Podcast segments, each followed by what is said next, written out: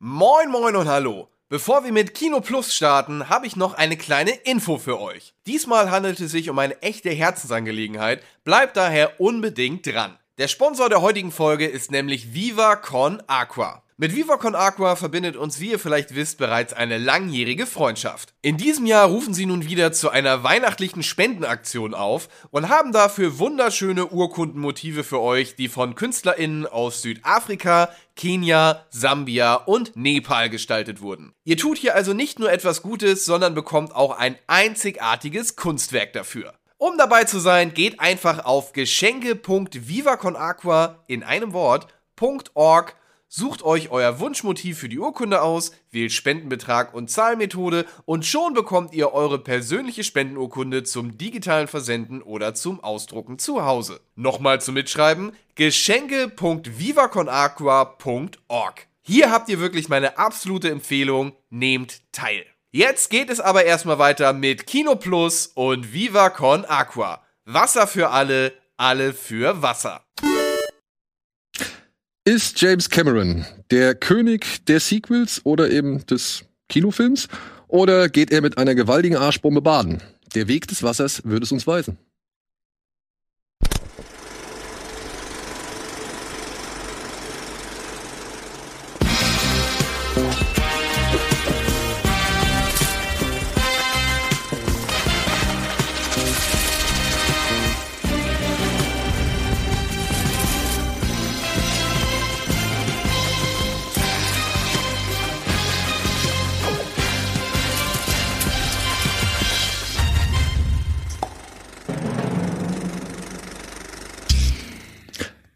Hallo und herzlich willkommen zu einer neuen Ausgabe Kino Plus mit Wolf, Hallo. mit André, mit Eddie und mit mir. Und wir sitzen heute hier in lockerer kleiner Runde, um vor allem über einen Film zu sprechen, nämlich Avatar The Way of Water. Denn ansonsten startet heute nicht viel, es gibt auch nicht viel im Streamingdienst.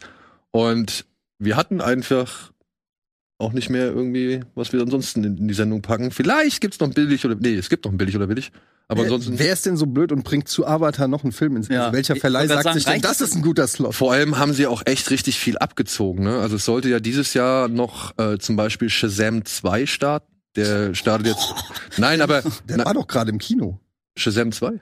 Nee, Black Adam war. Black Adam. Was ist der Unterschied? Äh, Dwayne Johnson Ja, der Schauspieler. macht den Unterschied. Okay. Aber es ist schon.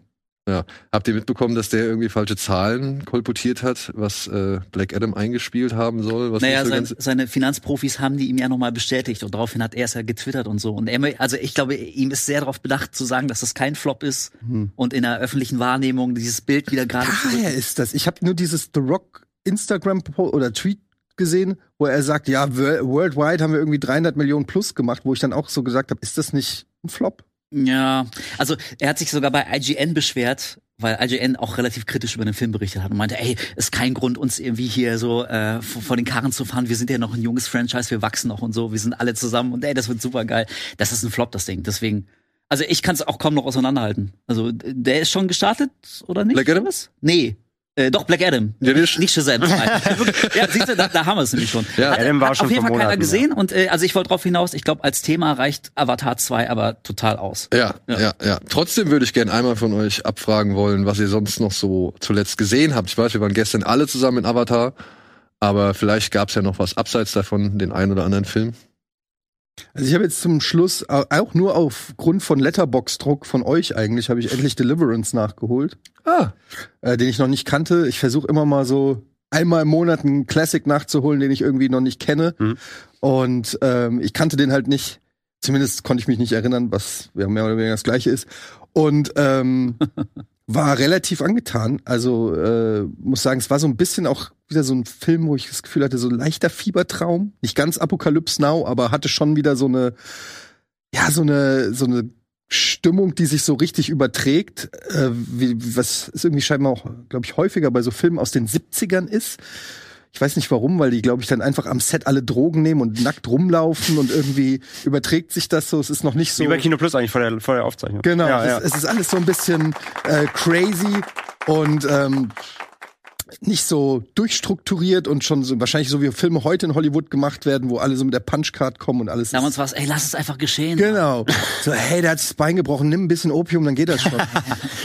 und dann so, ey, aber nicht der Gewerkschaft sagen. Aber ist das hier so richtig mit Krokodilen und Jack, weiß ich nicht was? bist du dir sicher, dass du wirklich 107 Joints für diese Szene brauchst? Genau, solche Sachen. Weil ich habe danach noch so eine Kurzdoku auf YouTube gesehen, also er kennt Doku, hat irgendein Typ über den Film so ein bisschen ein paar Fakten zusammengetragen. Da muss er ordentlich abgegangen sein am Set. Irgendwie der Typ, der Autor, der das Buch geschrieben hat, der auch den Sheriff spielt am Ende, der hat wiederum dem Regisseur in die Fresse gehauen. John Borman. Ja, weil John Borman es gewagt hat, sein, seine Vorlage dann on Set noch irgendwie anzupassen, was der nicht gut fand. Und so Geschichten, also da gab's wohl, und dann auch die Stunt-Geschichten, wo der da am Seil hing, da an der, am Felsen und so, das muss wohl alles so semi-professionell gewesen sein. Und ähm, also es müssen auf jeden Fall aufregende Dreharbeiten gewesen sein, dann auch so, wer ursprünglich gecastet wurde von Jack Nicholson über äh, oder wen die sich gewünscht haben, äh, Robert Redford, ähm, es, es war eigentlich alles, das Who is Who der 70er Jahre war da im Gespräch.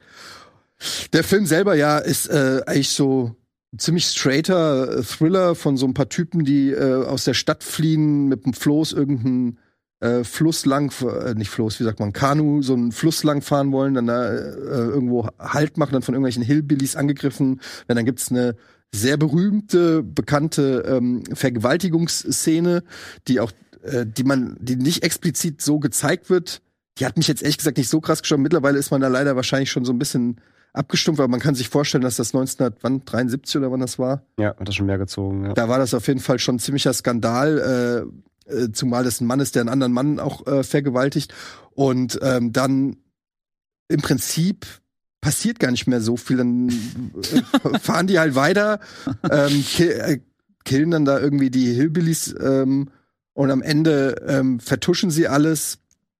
Und dann ist der Film eigentlich auch schon so irgendwie zu Ende, aber hat durchweg das hat ein gutes Pacing, ist spannend, ist irgendwie auch super inszeniert, hat echt äh, tolle Schauspieler. Also gefällt mir so besser als so manches, was man so heutzutage sieht, muss ich sagen. das meiste wahrscheinlich. Ja, aber es ist halt wirklich, ne, Ja. es ist echt ein, ein rundes Ding einfach. Tolle Schauspieler. Ich habe echt, da gibt's natürlich dieses Duel of the Banjos ganz am Anfang, das glaube ich auch Filmgeschichte geschrieben hat, ähm, wo so ein ja, wo der eine Typ von der in die Stadt, äh, in die, äh, der, der von der Stadt da auch diesen Trip mitmacht, spielt halt Gitarre und dann ist da so ein Hillbilly-Junge, der Banjo spielt und dann haben die da fast fünf Minuten in so einem kleinen Gitarren-Banjo-Stand-off. Dafür nimmt man sich mal die Zeit. Genau. Ja. Aber das fand ich halt auch cool, ne? Dass das also nicht nur angedeutet wird, sondern wirklich fünf Minuten lang ähm, zu Ende gebracht Das war wahrscheinlich umgeschrieben worden. Soll eigentlich nur zwei Minuten sein, aber über fünf. Dann gab's schlimm Faust, da gab's erstmal Faustschlag. Und der weltweite Banjo-Fanclub, alle sechs Leute springen so auf, so, ja, endlich kommen wir auch mal dran. Lustigerweise habe ich dann äh, auch noch auf YouTube gefunden, was ist mit dem Banjo-Guy passiert.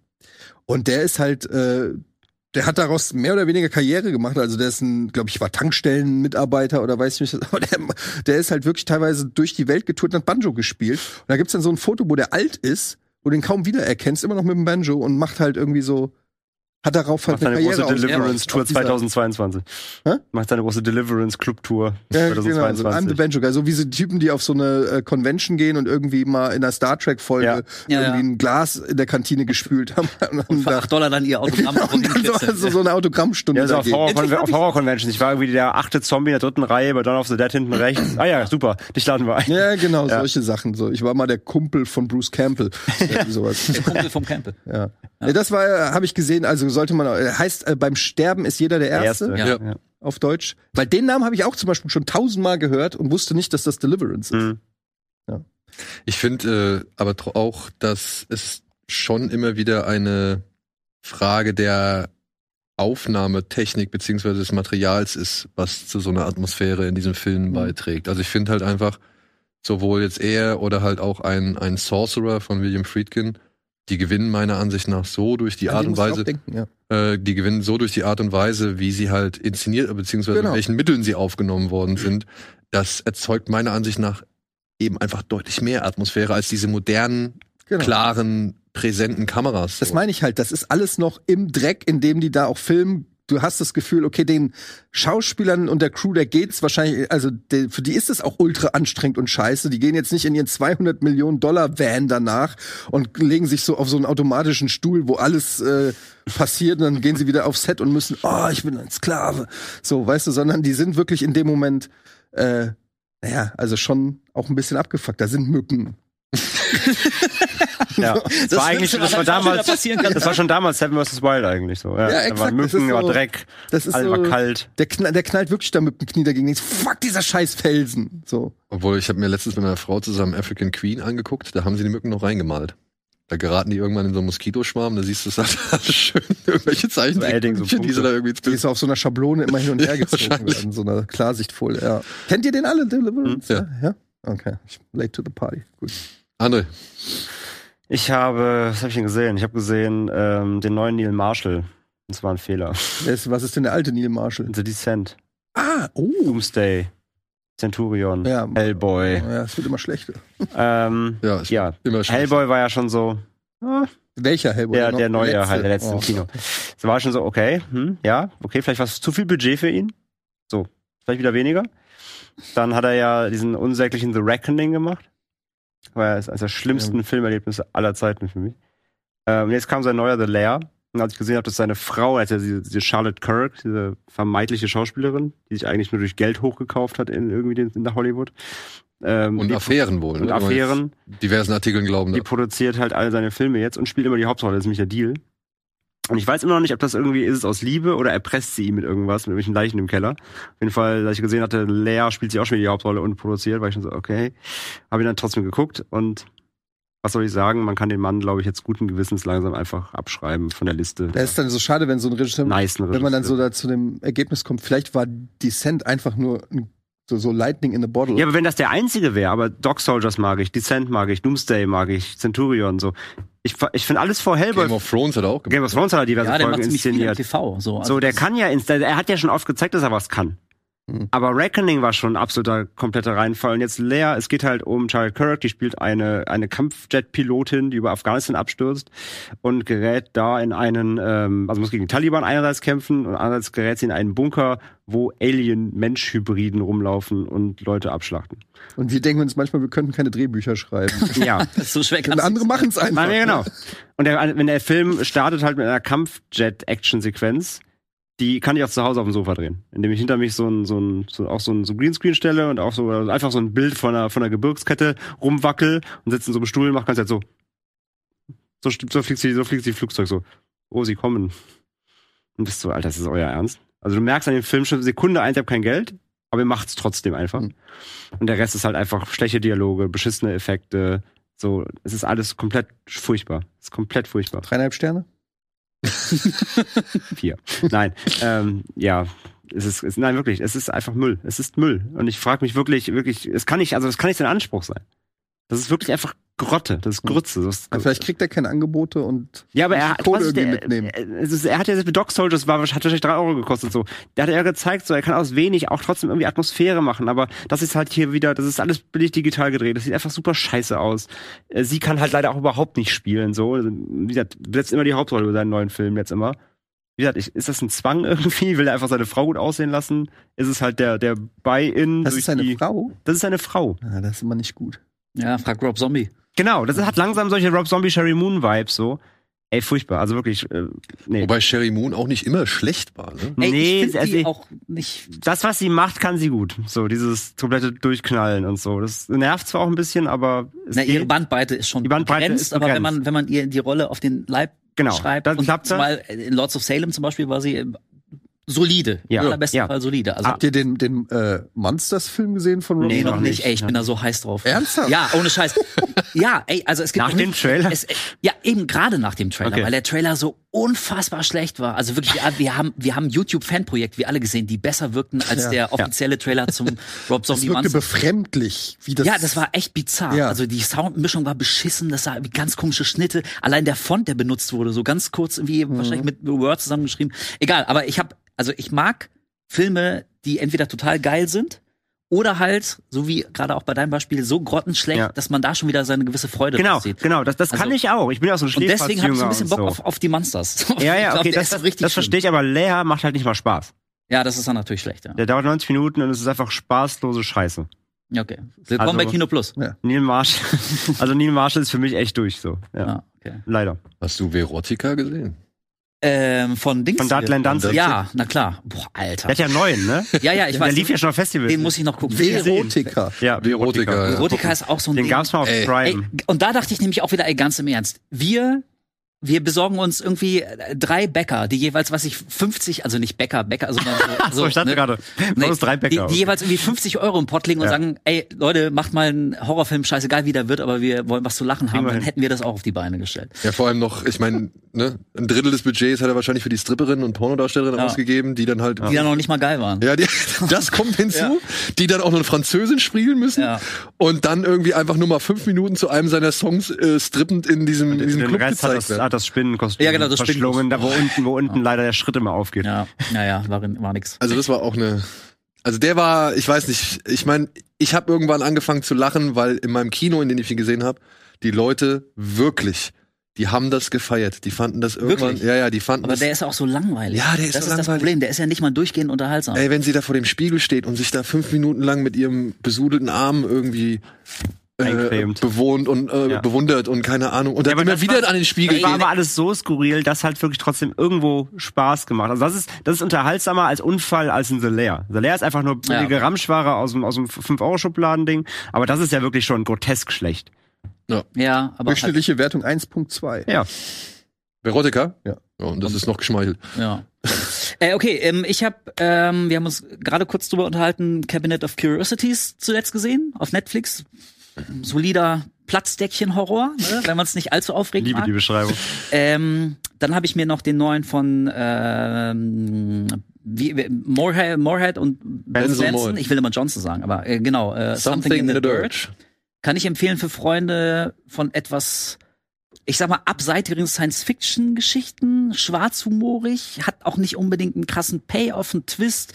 Es geht um so zwei, ähm, zwei junge Männer, die im Apartment von dem einen ähm, so seltsame Phänomene beobachten. So auf einmal fängt so ein Aschenbecher an zu schweben und so und sie meinen so seltsame Zeichen überall zu sehen und fragen sich, ob vielleicht irgendeine Art von außerirdischer ähm, Entität mit ihnen Kontakt aufnehmen will und fangen an, sich selber dabei zu filmen, wie sie probieren rauszufinden, was da irgendwie los ist. Und mehr will ich gar nicht verraten. Also Wie heißt ich, der? Something, in, the, dirt. Ähm, also wird, glaube ich, die Leute enttäuschen, die jetzt irgendwie, also A, krasse Science-Fiction, so effektgeladen Ja. ähm, erwarten und vor allem ähm, für Leute, die am Ende eine, eine klare Auflösung wollen, klare Antworten auf Fragen, die gestellt werden, ich glaube, die kotzen. Weil Ja. es bleibt Nee, man, sehr, man muss mehr Spaß an den Fragen haben Ja. als an der Antwort. Genau. genau. Oder halt an diesem Versuch, alles mit irgendwelchen, sag ich mal, ähm, Parametern oder nee, äh, äh, Zutaten zu erklären. Also dass alles irgendwie voneinander abhängig ist oder sich bedingt oder sonst irgendwie einen Zusammenhang hat, den man es eigentlich, den man eigentlich nie komplett aufschlüsseln kann. Ja, also Weil, ich mein- was- ich, ich glaube, was, was manche Leute frustrieren kann, was bei äh, dem Film mir aber gefällt, ist, dass der, glaube ich, relativ akkurat so eine, so eine wissenschaftliche Vorgehensweise nachzeichnet. Man Mhm. hat verschiedene Theorien und untersucht die und die nehmen auch alle gleich viel Raum im Film ein, aber manche führen dann halt einfach zu nix. Genau. So, du verfolgst 15, 20 Minuten einen Storystrang und du denkst, ach, darauf läuft's hinaus. Und am Ende, Nee, doch nicht. am Ende sagen sie, ja, da sind wir auch nicht weitergekommen. So, und das war's. Und auf einmal machen die was völlig anderes. Ja. Also fand ich ganz gut. Und zusätzlich verwirren sie einen, indem sie immer wieder so Szenen einbauen, wo halt gewisse Sachen auch so ein bisschen der, also als Scharla- Charlatanerie entlarvt werden. Man weiß am Ende nicht ganz genau, okay, war das alles so eine Inszenierung von denen? Wie war das so ein seltsames YouTube-Projekt? Oder ist da wirklich was passiert? Also, ähm, hat mir ganz gut gefallen. Und ich habe äh, Soft and Quiet gesehen. Äh, nee, am besten, äh, ohne Scheiß. Das ist, ey, am besten nichts drüber, drüber lesen. Gib mir kurz noch mal eins, zwei. Ich, ich hab, Ähm, es ist, ich würde es als Thriller bezeichnen. Es geht um eine Gruppe von, von Frauen, die sich ähm, zu einem Gesprächskreis treffen, sage ich's mal. Mhm. Und mehr will ich eigentlich gar nicht sagen, weil der dann Oh, den habe ich sogar schon auf der Ja, Watchlist. du hast so ein bisschen Leuchten im Auge. fand ich sehr gut. Pass auf, ich, ich, ich sag eine Sache, die vielleicht Leute animiert, mir zu glauben und blind sich diesen Film anzugucken, ist ein One-Take-Film. Also hat Spielfilmlänge, ist in einem Take. Und wenn man nicht weiß, was passiert, dann macht es, glaube ich, noch viel, viel mehr Okay. Spaß. Gottes Gemetzelsmäßig. So eine Diskussionsrunde ohne Schnitt. Nee, nee, es passiert noch. Nee, nee, nee, nee, nee, nee, nee. Also, wie gesagt, ohne Schnitt wirklich, das ziehen die echt durch. Aber, also, der nimmt noch ein paar Wendungen. So am Anfang dachte ich auch so, okay, worum geht's jetzt? Und am Ende, also, ich fand den im besten Sinne wirklich unangenehm. So, Also ich dachte, uh, krass. Watchlist. Ist schon wieder Ja. einer der Filme, die ich schon auf der Watchlist Ich habe ich auch drauf. Ich weiß, dass ich ihn darauf habe, deswegen wusste ich noch, aber jetzt ist der. Wie Aber, seid ja, ihr ja. eure Watchlist? Manchmal grabe ich so auf Letterbox irgendwelche Filme aus, weiß ich nicht, so 1986 in der tiefsten Videokamera irgendein Film. Ich sag, oh, der klingt gut, Watchlist. Dann sehe ich so Tino, Daniel, André, alle auf der Watchlist. Ich sag, what? Was macht ihr den ganzen Tag? Watchlisten. Nee, die Watchlisten füllen, ja, genau. meine, meine Watchlist ist, ist größer als meine Suchen. jemals gesehenen Das ist echt krass, ey. Suchen, stöbern. Aber auf den bin ich gespannt. Jedes Mal Ja, um die blaue Uhr schon. Ist halt schon auf Deutsch äh, oder muss man, muss man äh, iTunes? Äh, iTunes, glaub ich, Ja. Ich habe mir zuletzt mal wieder einen äh, kleinen, modernen Klassiker ange angeguckt, weil ich hatte nach Banshees of Inisherin nochmal Bock auf Martin McDonough und dann auch Bock auf Colin Farrell und Brandon Gleeson. Und dann äh, wurde mir per Zufall äh, über Amazon angezeigt, dass in Bruges oder beziehungsweise Brügge sehen und sterben, dass der nur noch irgendwie 30 Tage erhältlich ist. Und dann habe ich mir gedacht, komm, dann guckst du den jetzt nochmal an. Und? Ich finde ihn nach wie vor einfach herrlich. Ich habe ihn ewig nicht mehr gesehen. Ey, Ich Ralph. Fiennes ist einfach eine Offenbarung in diesem Film. Ich finde ihn so großartig. Allein diese erste Szene, wenn er zu sehen ist, was ja erst nach, keine Ahnung, 40 oder 50 Minuten im Film passiert, und er dieses Telefon zusammenkloppt Mhm. und seine Frau kommt rein und meint halt, ey, das ist ein beschissenes, lebloses, beschissenes Objekt und er sie anschreit, du bist ein beschissenes, lebloses Objekt. Ich muss so lachen. Ich muss so lachen. Der Film ist super. Und diese ganzen, diese ganzen Dialoge zwischen äh, Ray und Ken, also zwischen Gleason und, und Pharrell, die sind einfach auch so auf den Punkt. Und wie sich das alles am Ende noch zusammenfügt mit all den Themen, die sie vorher aufgeworfen haben und äh, wie das dann halt am Ende, sag ich mal, zustande kommt. Und das bei vielleicht gerade rund 100 Minuten. Perfekt. Finde ich einfach ein ganz toller Film. Und macht Bock auf Brügge. Und macht Bock auf Ja, ohne Brügge. Scheiß, ey. Ich habe die Bilder gesehen, dachte, boah, das sieht so nett aus, da muss ich mir auch machen. Das ist Belgien, oder? Ja. Wie kann dieses verschissene Märchenzeug nicht dein Ding sein? ja, genau. Ja, Pepper zum Beispiel, der hat wirklich dann irgendwie alleine mal Silvester in Brügge gefeiert. Nur wegen dem Film. Ich weiß nicht, ob nur wegen des Films, aber irgendwie, es hat auf jeden Fall gut zusammengepasst. Und ich glaube, eine Menge Leute haben sich dann daraufhin irgendwie nach Brügge aufgemacht, wollten das auch mal sehen. Sieht echt süß aus. Was natürlich dann der Absicht von, von Harry widersprechen würde. Dass er gemeint Ja. hat, ein Glück ist es ja nicht so ein Touristenkaff, sonst wäre ja jeder Arsch hier. Ja, Aber- und dann kam der Film raus. jetzt schon, ja. Jetzt kommen die ganzen Asis, oh geil, Brügge. Aber ey, McDonough, ich finde es echt klasse, wie, wie überlegt seine Drehbücher sind und äh, wie viel, wie viel, sag ich mal, Überlegung doch irgendwie in dieser gesamten Geschichte dann drin steht, obwohl da ja eigentlich nicht viel passiert. Es sind zwei Auftragskiller, die werden nach Brügge geschickt, damit der eine noch einen schönen, ein schönes Resterlebnis hat und der andere ihn halt umbringen soll und äh, Mehr ist da ja eigentlich nicht. Die lernen halt ein paar Leute kennen und es ist halt Situationskomik oder von Situation zu Situation getragen. Und trotzdem fühlt sich das so stimmig und zusammenhängend an. Genauso wie bei Banshees of Inisherin. Also ich finde den Mann einfach gut. Er hat einfach eine sehr hohe Quote an, an tollen Filmen. Ja, das stimmt. Ja. Wie James Cameron. Oh! Mm. Da sind wir noch nicht dachte, ganz. Ich dachte so langsam nach einer halben. Stunde können wir vielleicht auch allmählich mal zum Thema kommen. Ja, nee, wir müssen erst noch mal ein paar so. andere Sachen abhaken. Ich würde einmal sagen, hier zeigen wir noch einen kleinen Werbespot und danach äh, machen wir noch mal kurz rund, eine Runde billig oder willig. Aber ich glaube, da bist du auch dran interessiert. Hohoho.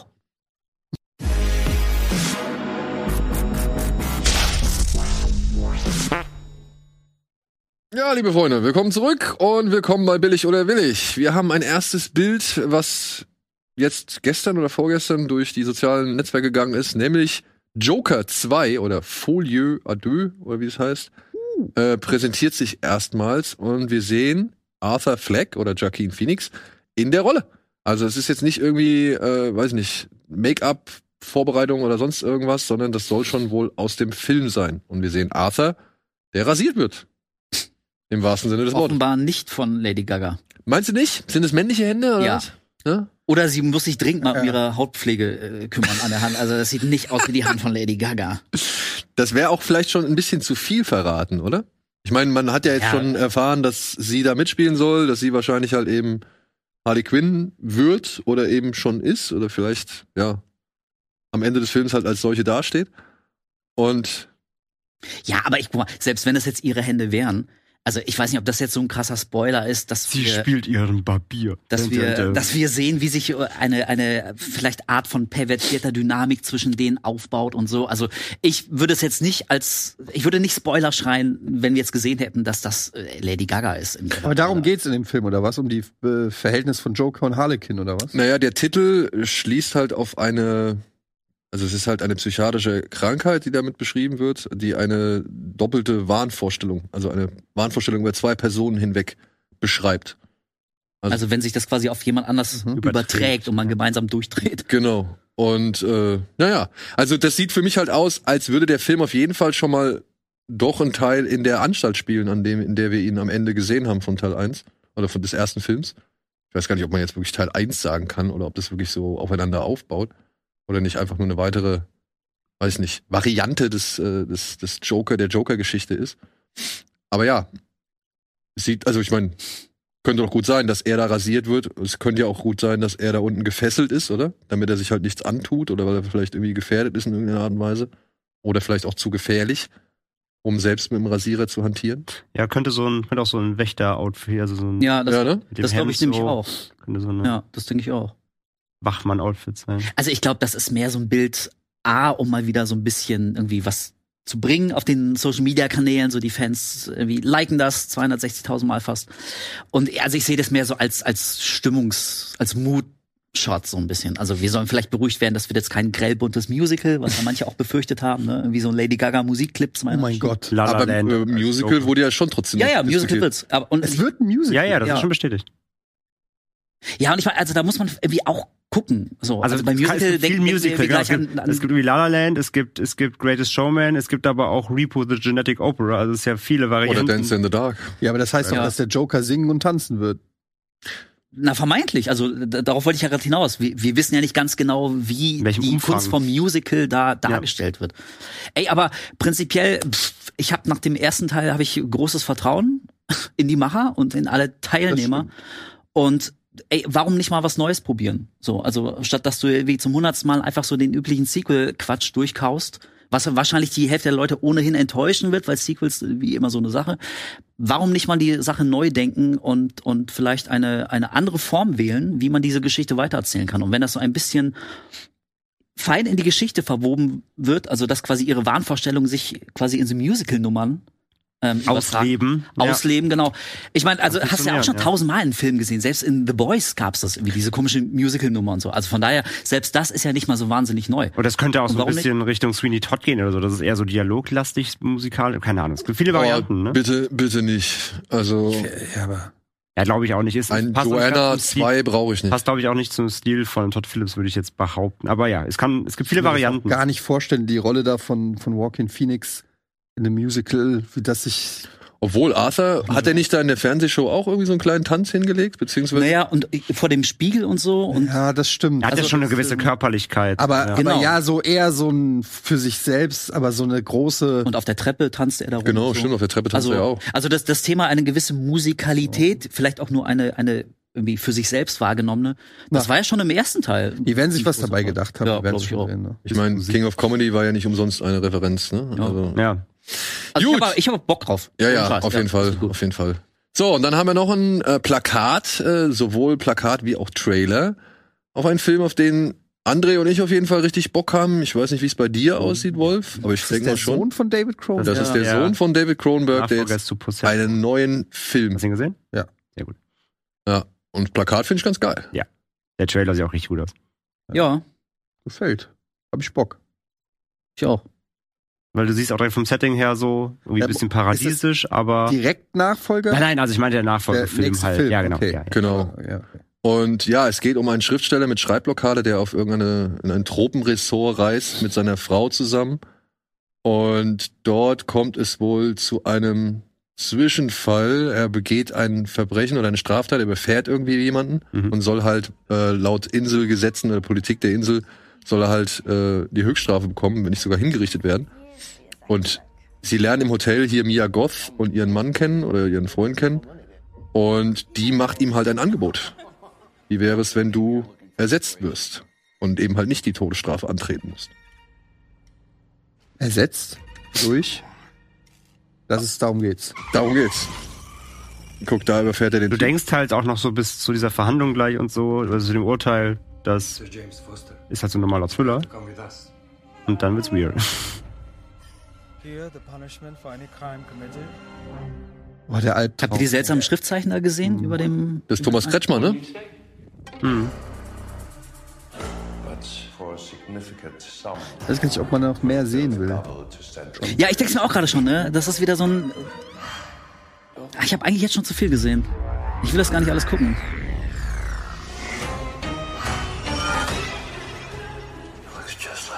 Den Klon. Also man sieht auf jeden Fall die Kronbergsche Handschrift. Ja. Ja.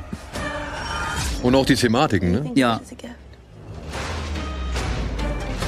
like a new skin working into place. For you to complete your transformation. Mia Goth schraubt auch an ihrer Horrorkarriere weiter. Was, Pearl die? Ja. Ja, Mia Goth hat gerade echt einen Run, ne? Ja. Genau wie, genau wie Jenna Ortega. Oh, der zeigt schon Ja. wieder viel zu viel, der Film, für meinen Geschmack. Ich finde Jenna Ortega ja super. Ich fand den letzten Scream auch schon Wann super. kommt der denn? Ja, Nächstes Jahr, Anfang des, der hat auf dem Sundance Anfang des Jahres 2023 Premiere. aber ich gebe dir recht, sie war besser als der Film, in dem sie auftaucht. Wer jetzt? Jenna Ortega. Achso. Und ich muss sagen, ich finde Alexander Skarsgård immer so ein bisschen schwierig. Echt? Ja.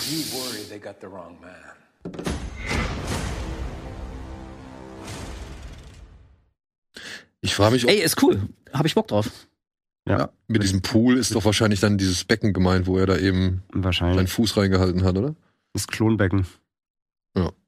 Ja, ey, auf jeden Fall. Ich meine, der Mann hat jetzt bislang, äh, also hat auf jeden Fall Eindruck gemacht oder Eindruck hinterlassen und dementsprechend bin ich sehr So gespannt. war die Visitenkarte so und jetzt mal gespannt, was er weitermacht. Ja. Ja, und äh, naja, ob der Funke des Vaters jetzt, sage ich mal, weitergetragen wird und beziehungsweise dort halt noch weiter brennen kann, wo er halt Fände fänd ich aber gut. vielleicht so langsam erlischt. Ich wollte gerade sagen, weil ich das Gefühl habe, dass David Cronenberg irgendwie nicht mehr so wahnsinnig viel zu erzählen hat. Also Ja. nach Crimes of the Future, der echt eine herbe Enttäuschung war. Also sowohl erzählerisch als auch von der Inszenierung her fand ich das irgendwie ganz schön. Ich wollte gerade sagen, da, da, hat bis, er halt, bis unterklassig. da hat halt der Sohn mit Possessor halt ihn schon übertroffen, da was das angeht, definitiv. Ja. Wie Ja. alt ist denn David Cronenberg? Der muss ja schon uralt sein. In seinen 70ern bestimmt. Oh, mindestens, ja. Ja, ich glaube älter sogar. Oder sogar. oder? Ja. Der geht doch bestimmt mal auf die 80 schon zu. Ja, 79. 79. 79, ja. Ja. Ich wollte gerade sagen, letztens nochmal Ey, und Jason, dann finde ich Jason auch okay, X also gesehen. vielleicht bist du, äh, vielleicht gibt's nur so ganz, ganz wenige Genies, die da wie so bis ins hohe Alter immer noch so absolute Top-Leistungen abliefern und vielleicht ist äh, David Cronenberg, vielleicht ist der irgendwie so auserzählt und jetzt hat er den Staffelstab weitergegeben an seinen Sohn. Ich meine, ich meine, er hat ja, ich habe letztens nochmal Jason X gesehen, ne? Da wird ja David Cronenberg am Anfang von Jason mit der Eisenstange erworfen. Vielleicht ist das eher jetzt so ein Ding. Vielleicht sollte er mal ein paar Cameos machen. Vielleicht ist seine Storytelling Ja, oder einfach, Nightbreed. vielleicht sein Storytelling einfach. Das ist aber, weil der Regisseur von. Jason X nämlich äh, bei ihm am Set die Special Effects gemacht hat Ja, und dann hat er ihm war wahrscheinlich ein- einen Gefallen getan. Ja, mach's mal, ja. aber ja. Ja, aber auf der anderen Seite ist natürlich auch die Frage, ne? Äh, verdient der Regisseur, der jetzt schon richtig viele, sag ich mal, entweder Kultfilme gemacht hat oder oder äh, Klassiker oder oder Filme, die Matt halt David. zum Beispiel. Aber ich rede jetzt auch von anderen Leuten. Ab wann ist der Moment gekommen, ab dem solche Leute einfach nur mal einen Film machen dürfen? Weißt du? Also Ja, ja. Ohne diese riesen Genau, du, du, du siehst, oh, der neue David Cronenberg und du hast natürlich schon direkt eine Erwartungshaltung so. Ja, klar. Du, du liest, oh, der neue Scorsese, du hast direkt eine Erwartungshaltung. Du siehst, ja, jetzt vielleicht auch, keine Ahnung, Tarantino ja sowieso, also der hat's ja zur Marke gemacht. Aber halt, weißt du, diese ganzen Altmeister, die, oder, oder die, die Leute, die schon so lange im Geschäft sind, dass sie halt diverse, sag ich mal, große Filme hervorgebracht haben, ähm, da schwenkt doch eigentlich auch schon automatisch fast immer so eine kleine Enttäuschung mit, wenn das, wenn ein neuer Film kommt, der nicht wirklich an die Glanzzeiten heranreicht, oder? Ja, ey, also ich erinnere mich jetzt zum Beispiel an Wolf of Wall Street, der alle total umgeblasen hat. Hätte ich jetzt irgendwie von ihm auch nicht mehr erwartet, Genau, dass genau, er mit so meine Ding ich. um die Ecke kommt. Also man kann sich ja auch in, in fortgeschrittenem Alter irgendwie mal vielleicht so neuen Themen zuwenden und irgendwie eine ganz neue Energie entdecken und dann haut's hin. Ey, ich find's auch okay. Ich finde zum Beispiel also Crimes of the Future, das ist jetzt irgendwie kein, ich protestiere jetzt nicht gegen diesen Film, weil ich den persönlich so schlecht finde. Ich fühle mich von dem nicht angegriffen, das ist alles fein, aber natürlich bin ich enttäuscht, weil er nun mal von einem Großmeister des Genres kommt. So, Also so funktioniert's ja nun mal. Du kannst also wenn du David Cronenberg bist so und du bringst einen neuen Film, natürlich wächst du dann, ob du willst oder nicht, eine gewisse Erwartungshaltung. Ja. Das ist doch klar. Also Die, ich sag nur, dass der, der Grad zwischen ich erwarte irgendwie was herausragendes, Neues, neu gedachtes, sensationelles und eben vielleicht der Anspruch des Regisseurs, oh, ich habe mal bei der Bock einen Film zu machen, dass da halt immer so ein bisschen, weißt du, das kippt immer schnell zu der einen, äh, also zu, ins Negative so. Und ähm, ich weiß gar nicht, ob das immer bei allen so anwendbar ist. Deshalb sagt Tarantino, er macht nur zehn. Dafür zehn Finde geile. ich super smart. Ja. Er hat ja sogar im Interview äh, gesagt, warum äh, macht er nur zehn, sagt er, weil er will eben nicht der Typ Regisseur sein, wo alle irgendwann sagen, Ja. erinnerst dich noch an die ersten zehn Filme, Die waren super, geil, ja. und Ja. dann wurde scheiße, dann, sondern Gott, ja. das genau das will er nicht. Und ich finde, dazu gehört schon eine gewisse, ob er es dann wirklich so macht, werden wir noch, wird man dann beurteilen am Ende seines Lebens. Aber äh, die die Idee zu sagen, ich weiß selber, ich bin jetzt in meiner Prime und jetzt kann ich das nicht mehr abliefern. Diese Selbsterkenntnis musst du erst mal haben als gefeierter Regisseur, glaube ich, weil das wahrscheinlich gar nicht so leicht ist zu sagen. Auch vielleicht diese Zurückhaltung, ne, zu sagen, ich habe so viele, dir ich halt, hab ich so hab's halt viele, immer noch drauf. Genau. Ich hab die Vision noch. genau, ich habe so viele Ridley Ideen in Scott. der Schublade. Naja, und so bist du auch quasi irgendwie der Macher deines eigenen Mythos, ne? Weil, also ist ja völlig klar, dass, wenn er sagen sollte, okay, das war's wirklich, ich mach nur zehn und mehr nicht, natürlich wird ihn die ganze Filmwelt anbilden, auch komm, mach doch noch einen, nach ein paar Jahren hast du nicht noch vielleicht einen in petto. Und wenn er dann sagen sollte, nee, Leute, ich habe gesagt zehn und das war's und ab jetzt gibt's keine neuen Tarantino-Filme mehr. Also dann bist du ja jetzt schon, also spätestens damit ist er seine eigene Legende. Also ich finde das Aber ziemlich smart. Zum Gut, Beispiel auch bei Serien hat er nicht ausgeschlossen, ne? Nee, Die hat er- Serien hat er nicht ausgeschlossen, aber ich finde zum Beispiel, nehmen wir mal zurück in die Zukunft, wo es ja auch nie ein Reboot oder ein Remake gab, weil die sich dagegen gewehrt haben. Ne? Die haben ja wirklich gesagt, Solange äh, sie noch leben, ne? solange, ja gut, Ja. weiß man nicht, was passiert, aber stand, ich kann nur das bewerten, was und jetzt irgendwo zieht jetzt gerade ein. Auftragskiller durch die Welt. Aber das, das, das finde ich halt auch bewundernswert, dass die gesagt haben, nee, das lassen wir so, wie es ist, lassen wir das stehen. Auch wenn ich selber sage, oh geil, irgendwie ein neuer Zurück in die Zukunft, aber die, es würde hundertprozentig geil werden. Und die, und dann den Mut zu haben, das einfach, das Geld nicht mitzunehmen, was du 100% mitnehmen könntest, ähm, sondern zu sagen, nee, wir lassen das einfach so stehen. Und das finde ich, ist in der heutigen Zeit muss man das schon auch ein bisschen höher bewerten, weil da nicht den easy Cash Grab zu machen, Mhm. finde ich Obwohl er quasi wirklich da liegt. er Ne? Du liegt musst da, ihn nur er nehmen. liegt Ja. da. Bei Indiana Jones 5 und Ghostbusters 7 äh, ist der, der liegt da. Ja, die, die Frage ist halt, wann gewöhnt man sich an einen Zustand, dass, oder an den Zustand, dass jemand eigentlich nur froh ist, darüber zu arbeiten? Also, wann hast du, äh, sag ich mal, als auch Zuschauer, ja, oder als Fan, die, die innere Gelassenheit, wie zum Beispiel bei einem Nicolas Cage. Beim Nicolas Cage weißt du, okay, der macht halt, macht halt, macht halt, macht halt. Und von zehn Filmen, die er im Jahr macht, Sind mal zwei dabei. sind zwei dabei, vielleicht so, wenn es gut läuft, oder vielleicht auch vier. Die, die kann man sich angucken, die sind spaßig und so. Und bei den Rest, beim Rest weißt du halt, ja, okay, das macht er jetzt halt. ich finde, Schauspieler, Regisseur ist da irgendwie noch mal was anderes. Ja gut, aber es gibt auch viel Weil Filme, Regisseur, ne? ne? David Cronenberg, wie oft macht der einen Film? Alle zehn Jahre oder was weiß ich? Oder alle fünf Jahre? Ist was anderes, als wenn du sechs Gigs als Schauspieler pro Mm, Jahr hast. ja. Da ist dann halt auch mal ein, zwei dabei, die nichts für dich sind. Da findest du trotzdem genug für dich, was du rausziehen kannst. Aber wenn du auf, wenn du jetzt, sag ich mal, ein Cronenberg-Fan bist, wartest fünf Jahre auf einen Film, dann ist der Kacke. Dann wartest du wieder fünf Jahre. Das heißt, du hast in zehn Jahren keinen guten Cronenberg-Film gesehen. Das ist natürlich schon irgendwie was. Im anderes. Regie- Wiegt schwerer, ich verstehe Im. Regievergleich geht das vielleicht, hatten wir gerade beim, beim Nerd-Quiz, äh, Takeshi Miike. Der macht, der dreht halt zehn Filme im Jahr. Einer ist sein Herzensprojekt, der Rest ist nur Cash Grab, um den einen zu finanzieren, den er geil findet, und der wird dann auch gut. So, ne, das gibt's halt auch. Es gibt so viele Dreher, die aber auch dann eben nur auf Auftrag, so, ey, kannst du mal hier kurz produzieren, kannst du das mal kurz. ist auch, glaube ich, ist, eher Ist halt natürlich sehr special, aber es gibt schon auch natürlich so Auftragsdreher natürlich, ne? Ja, oder aber auch ein Quentin Dupieux. Der sagt halt, okay, meine Filme sind halt auch nicht lang. Aber der hat recht schon, der hat Ist schon nicht gut, oder was? Nö, Doch, der, doch. Ich, doch, die sind gut. Finde ich auch gut. Ja. Ich weiß gar nicht, wer das ist. Mr. Oizo, Aber Rubber zum Beispiel. wrong. Wrong Cops. Das war ein bisschen Keep an Eye Out. O Post. Mandy Wrong Cops ist so eine Komödie. Nee, Ja, das sind alles so Satir, Alles so schräge- Ja, skurrile alles Sehr Komödien. skurril, sehr abgedreht. ich glaube, ich kenne die gar nicht. Ja, diesen Mandibül, wo die zwei Typen eine Riesenfliege finden. Ja, die Fliege. Eine Fliege kommt selten allein, deutsche heißt der deutsche Wirklich? Titel. Ja, Ja. ja, heißt der auf Deutsch, ja. Nee, kenne ich nicht. Und ich meine, Nee, Eine Fliege kommt selten allein. den musst du eine ja Fliege die kommt selten allein. Ist jetzt Also gerade, also Mandibül oder Ja, genau, Mandibül hat er auch. ist jetzt gerade erst in Deutschland erschienen. Aber er hat ja noch diesen äh, anderen Film mit diesem Zeitreiseloch. Und wir haben in Sieges schon seinen neuen Film gesehen dieses Jahr, Smoking Causes Carthing. Und die sind noch nicht hierzulande erschienen. Also der hat eigentlich drei Filme in der Pipeline, Die noch gar nicht. die, die Oh, jetzt ist auch rauskommen. Ja, es ist, es ist wirklich geil. Aber gut. das meine ich halt, ne? Der macht halt und macht halt und macht halt so. Und ähm, da ist noch nicht so der Anspruch da, dass jeder Film gleich irgendwie wieder Rubber sein muss oder irgendwie sowas. Weißt du, was ich meine? Der ja auch schon gespalten hat. Der ja Genau, auch selbst sie auch Rubber ist, Rubber, Rubber ist ja selbst nur so ein, so ein Phänomen, weil es so skurril ist, die Idee schon allein. ja gut, aber ich Ich meine, glaube, viele, viele kennen von Rubber nur das Plakat. ja, aber wenn, also ich weiß, und wenn sie, wenn überhaupt nur Rubber gesehen haben und danach irgendwie gesagt haben, nee, das ist mir zu abgefahren oder das ist mir zu schräg oder sonst irgendwas, ich meine, da kam ja noch viel Schrägeres. ja, ja, klar, auf jeden Fall. Ja, also allein Wrong Cops oder ja, auch Opost, also das, Post, sind, ja. das sind halt schon Oder Filme. Wrong, den fand ich auch ziemlich Ja, Wrong, ja. Ja, Wrong fand ich auch so. Gut, Äh, ja, okay, So. wow. Alter Schwede, ey.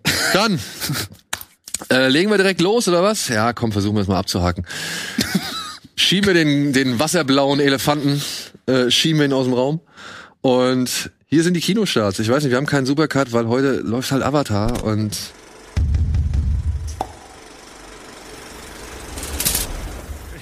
Nein, es, Erst du durchgestrichen. Also der Fairness halber, ja, das so viel kann ich schnell mal sagen. Es gibt heute noch zwei Filme, ähm, die vielleicht ein bisschen, einen minimalen Grad an Aufmerksamkeit generieren können. Der eine heißt Frieden, Liebe und Death Metal. Warum auch immer. Der heißt im Original ein Jahr, ein Tag oder eine Nacht. Ähm, das ist eine Rekonstruktion. Poker Tables bestimmt dabei. Instabucatables. äh, das ist eine Rekonstruktion des äh, noch. Terroranschlags von 2015 äh, in Paris. Dieses Bataclan. Ach nein, ach schade. Ey, Wir machen Witze drüber und Oh, ah, toll. ja, geil. wollte gerade sagen, mich vorher haltet euch zurück. Ja, aber warum labert ihr auch ständig rein? Ja, ich gewöhnt euch ab. dass das Du lässt dir so viel Zeit, jetzt komm doch mal auf den Punkt, Mann. Ja, ähm, hier werden halt die Anschläge verarbeitet, aber anhand einer ähm, eines Paares, die halt dabei waren und die auf unterschiedliche Art und Weise mit ihrem Trauma umgehen. Ja, also während er irgendwie wirklich in, in tiefe Angstzustände verfällt, versucht sie halt ihm irgendwie schützend zur Seite zu stehen und halt ihren eigenen Weg zu gehen. Und ähm, das Ganze wird eher so ein bisschen fragmentarisch zusammengesetzt aus Zeiten davor, während des Anschlags und eben danach. So. Ich weiß nicht, wie er ist, ich habe ihn nicht gesehen, aber ähm, ich habe hier und da schon Gutes gehört, hier und da aber auch irgendwie vielleicht der falsche Ansatz. Es wird aber auch nicht der einzige Film sein, der jetzt sich mit dem Thema beschäftigt, sondern da kommt demnächst noch ein weiterer. Ähm, ich fand ihn nur halt interessant, weil er mit dieser Noemi ähm, Merlon in der Hauptrolle ist, die auch schon bei Porträt einer jungen Frau in Flammen zum Beispiel oder wo in Paris die Sonne aufgeht mitgespielt hat und Hm, ich sehe die ja, eigentlich immer ganz gerne. Und in Tar habe ich sie jetzt zuletzt gesehen, da hat sie mir auch gut gefallen. Deswegen wäre das ein Film, äh, auf den ich mal so ein bisschen Augenmerk lege. Wenn ich halt mal die Zeit habe, würde ich mir. Ich hatte halt so ein bisschen ähm, so Fall, The Fallout-Vibes auch. Wobei The Fallout ja in diesem Schulamoklauf halt startet, Genau. der ja einfach fiktiv ist.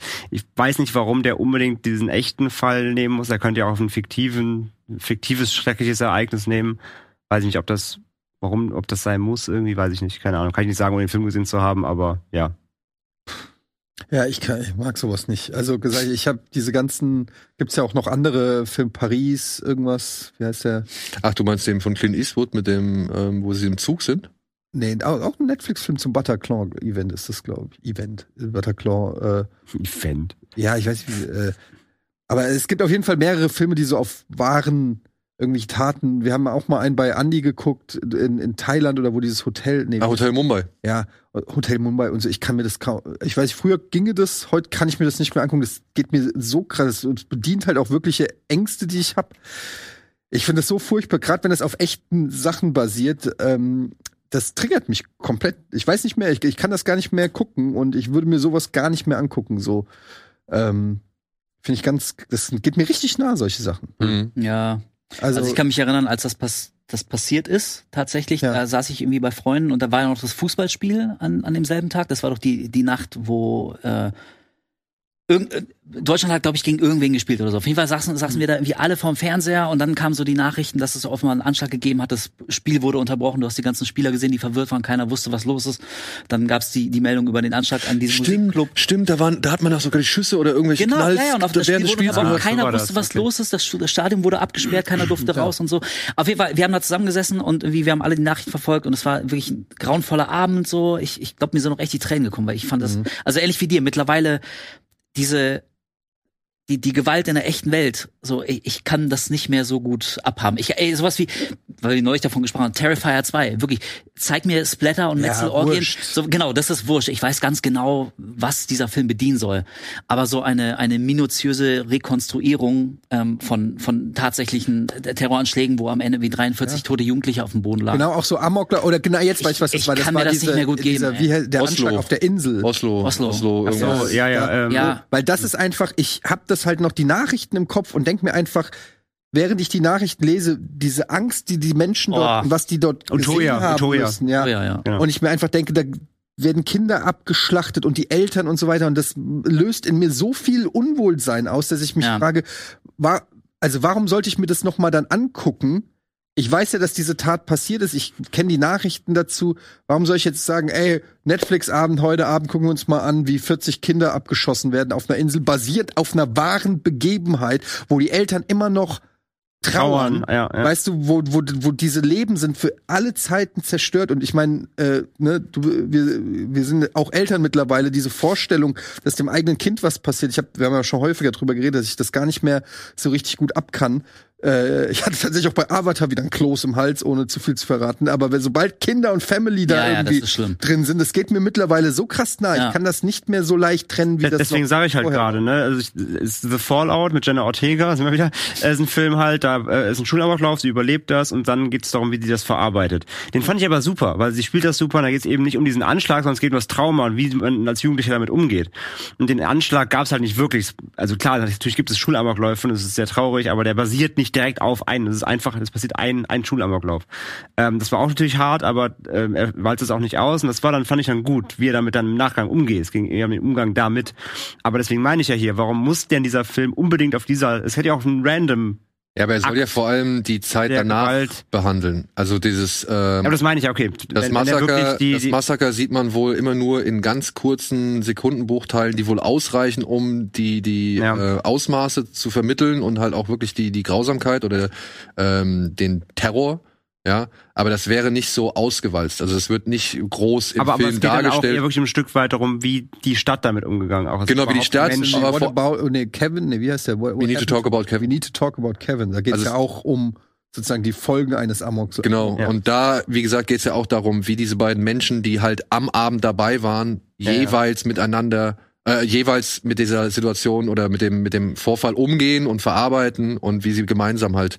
Wie gesagt, klar, das verstehe ich, aber das meine ich ja, das kannst du theoretisch die Geschichte, kannst du wahrscheinlich auch mit einem fiktiven Ereignis ähm, erzählen wahrscheinlich. Vermutlich. Ja. Ja. Ja, also ich finde, das ist immer so ein schwieriges Argument, weil ja klar, aber also dann kommen wir halt ganz schnell in so einen Bereich der Abstraktion. Also dann kannst du ja quasi bei bei jedem historischen Drama kannst du dich immer fragen, muss man das wirklich? Ja, ja, natürlich? Also, klar. aber ich weiß schon, was du meinst. Ähm, aber also das ist so ein Film, ich, der ist bestimmt super. So, also ganz im Ernst. Ähm, aber ich, ich merke einfach, Ist nicht dein Ding.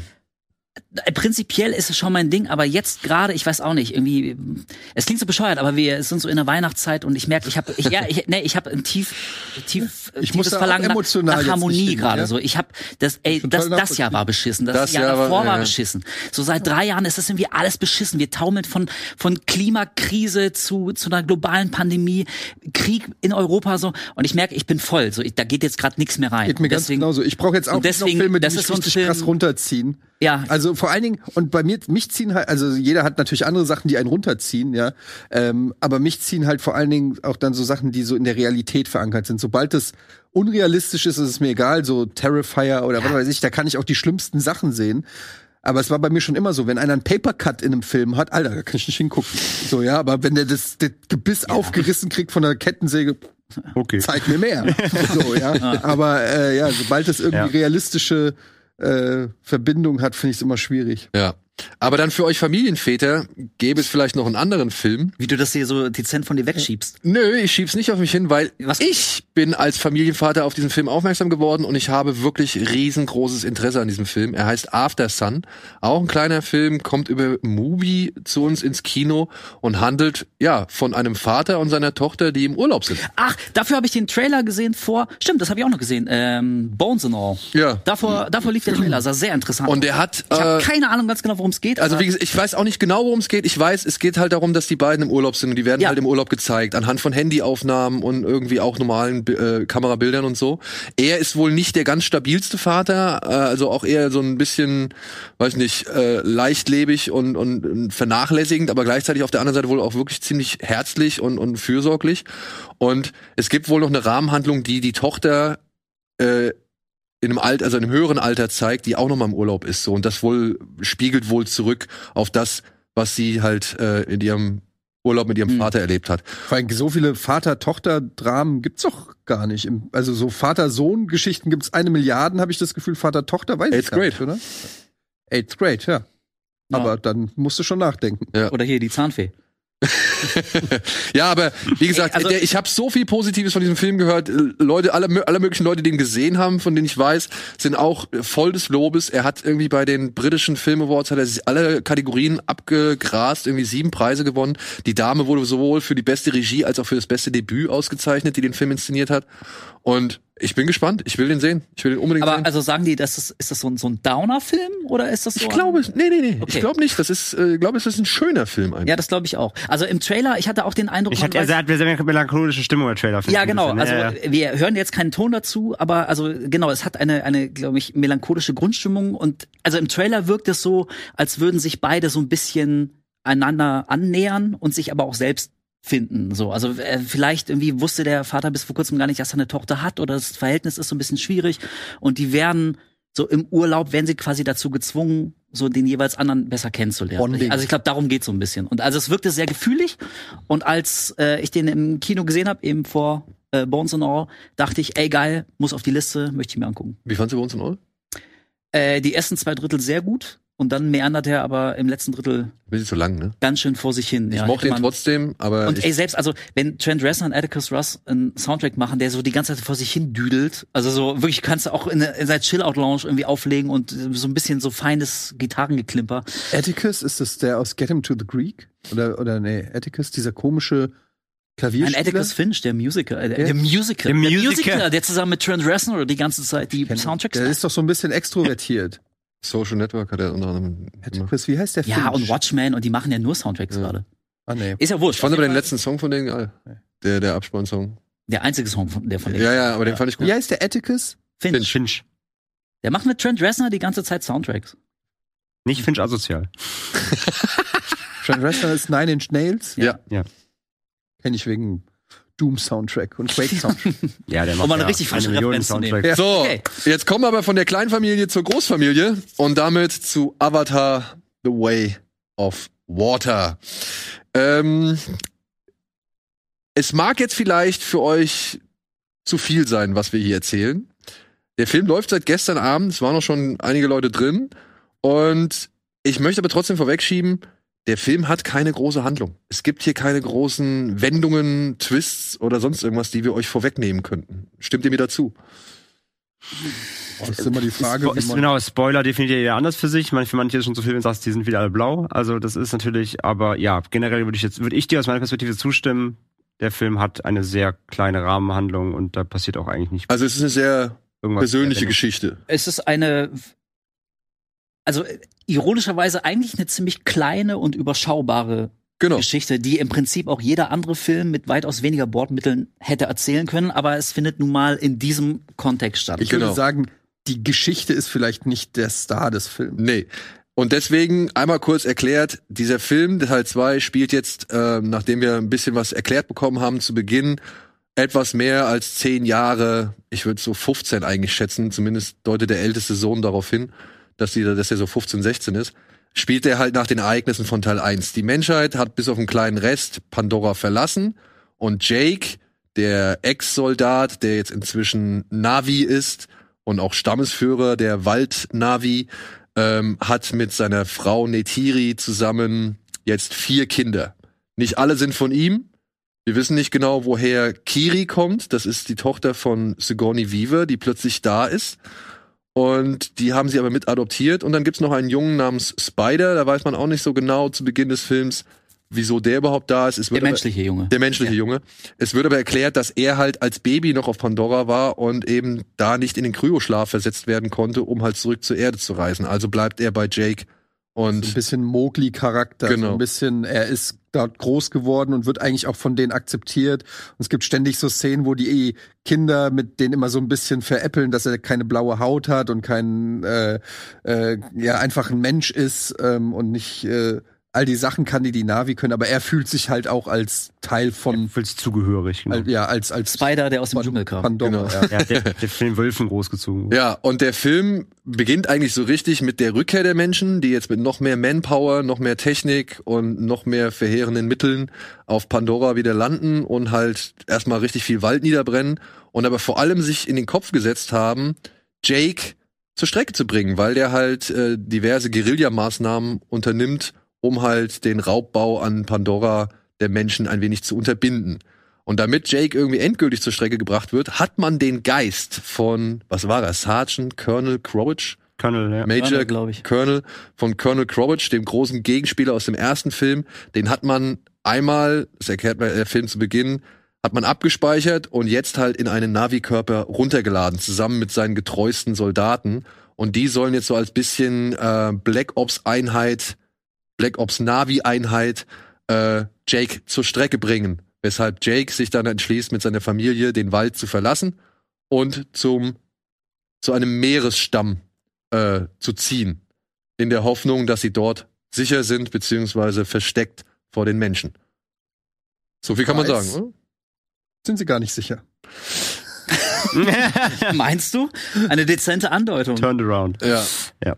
Der Film ist mit 192 Minuten sehr lang, aber man kann es tatsächlich relativ einfach aufteilen. Also es geht am Anfang ungefähr eine Stunde lang um die ganzen Geschicke, warum sie halt aus dem Wald fliehen und was da so passiert. Dann gibt's eine Stunde, wie sie halt bei dem Meeresvolk irgendwie sich akklimatisieren. Und dann Wahrsten kommen die. Menschen und dann geht's wieder steil.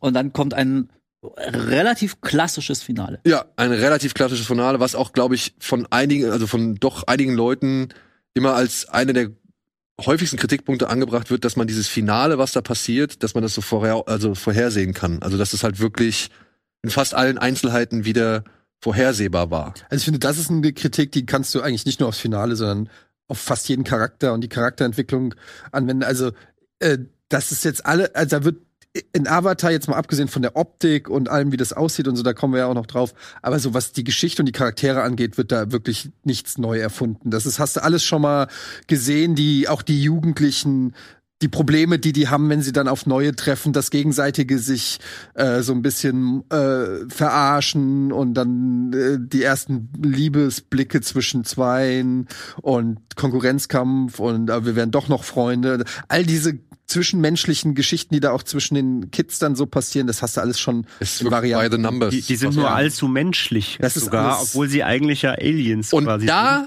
und das verstehe ich nicht so ganz. Sie sagen ja auch Bro und äh, sind. Ja, genau. Die sagen Bro. sehr oft Bro. Und der eine hat auf jeden Fall wie so eine, so eine neumodische Zoomer-Frisur mit Ja. so Löckchen und die Seiten wegrasiert. Das sieht ein bisschen strange aus. Ja, dieses Meeresvolk, ich habe mir gedacht, das sollen Samoaner oder Maori sein, so. Also zumindest, wenn sie dann Mit den später. Gesichtstattoos und mit den so. Gesichtstattoos und wenn sie dann auch die Zunge. Ah, sogar so die Wale sind tätowiert. So, sagen wir, wie es ist. Ja, ein Körp wahres Körperkunst ist da richtig steil auf der Ja. Pandora, ja. Ähm, ich, was ich aber, da, das, was ihr, was ihr gerade eben angeschnitten habt, ich fand's eigentlich, und ich habe mich gefragt dann im Laufe des Films, so, warum Cameron das fallen lässt.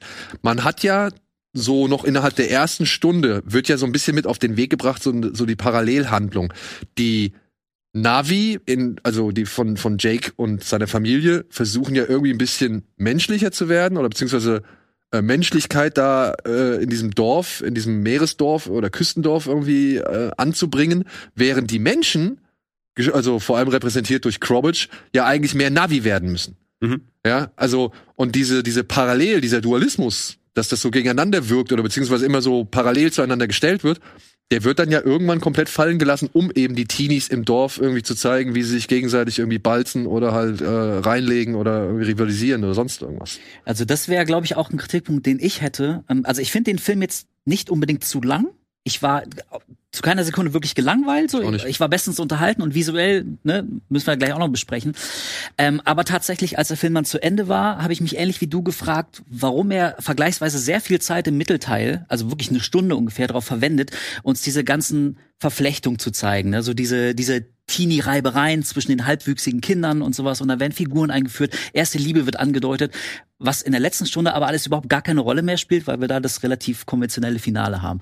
Und ich glaube, das ist vielleicht so ein bisschen das Problem, dass der Film hat, dass es so ein typischer Brückenteil von einer Trilogie ist oder vielleicht sogar von vier, fünf Teilen. Also Ja.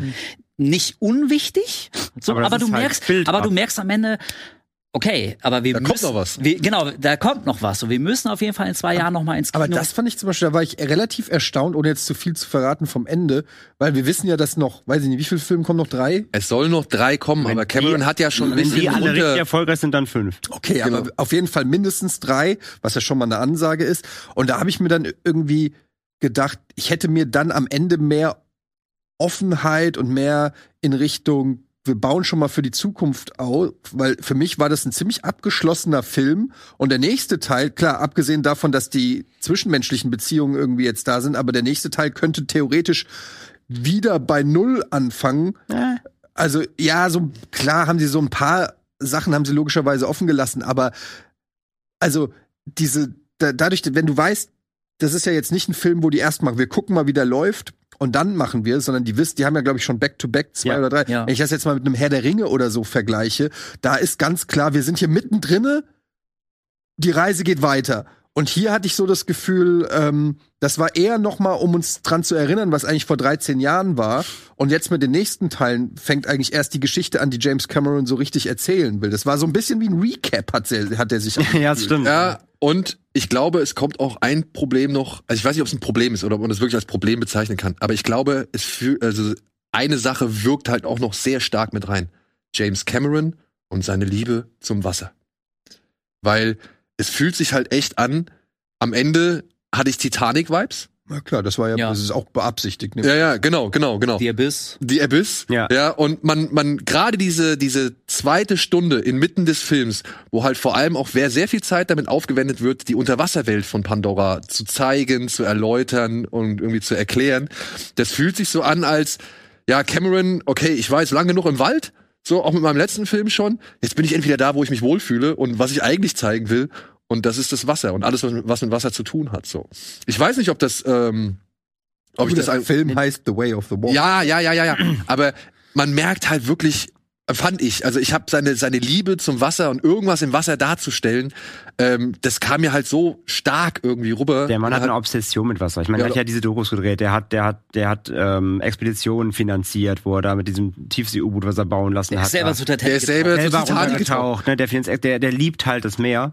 Ähm, und er liebt halt Natur. Also er ist ja ein riesen Naturschützer, sag ich mal. Und ich meine, klar, auch der erste Avatar war ja schon, ne? Er äh, hat ja ganz klar diese dieses Erhaltung von von Leben, von Flora und Fauna thematisiert. Und jetzt thematisiert er das Ganze nochmal in seinem Lieblingselement, ne? Die, das, die schützenswerte Meere so, ne? Unsere, unsere Meere werden überfischt und so weiter. Das ist ja alles Thema in Avatar. Also das merkst du ja, das ist einfach ein Thema, das liegt ihm einfach sehr am Herzen. Und das kann er hier halt mit Multimillionenprojekt halt einfach richtig krass auswalzen, das allen zeigen.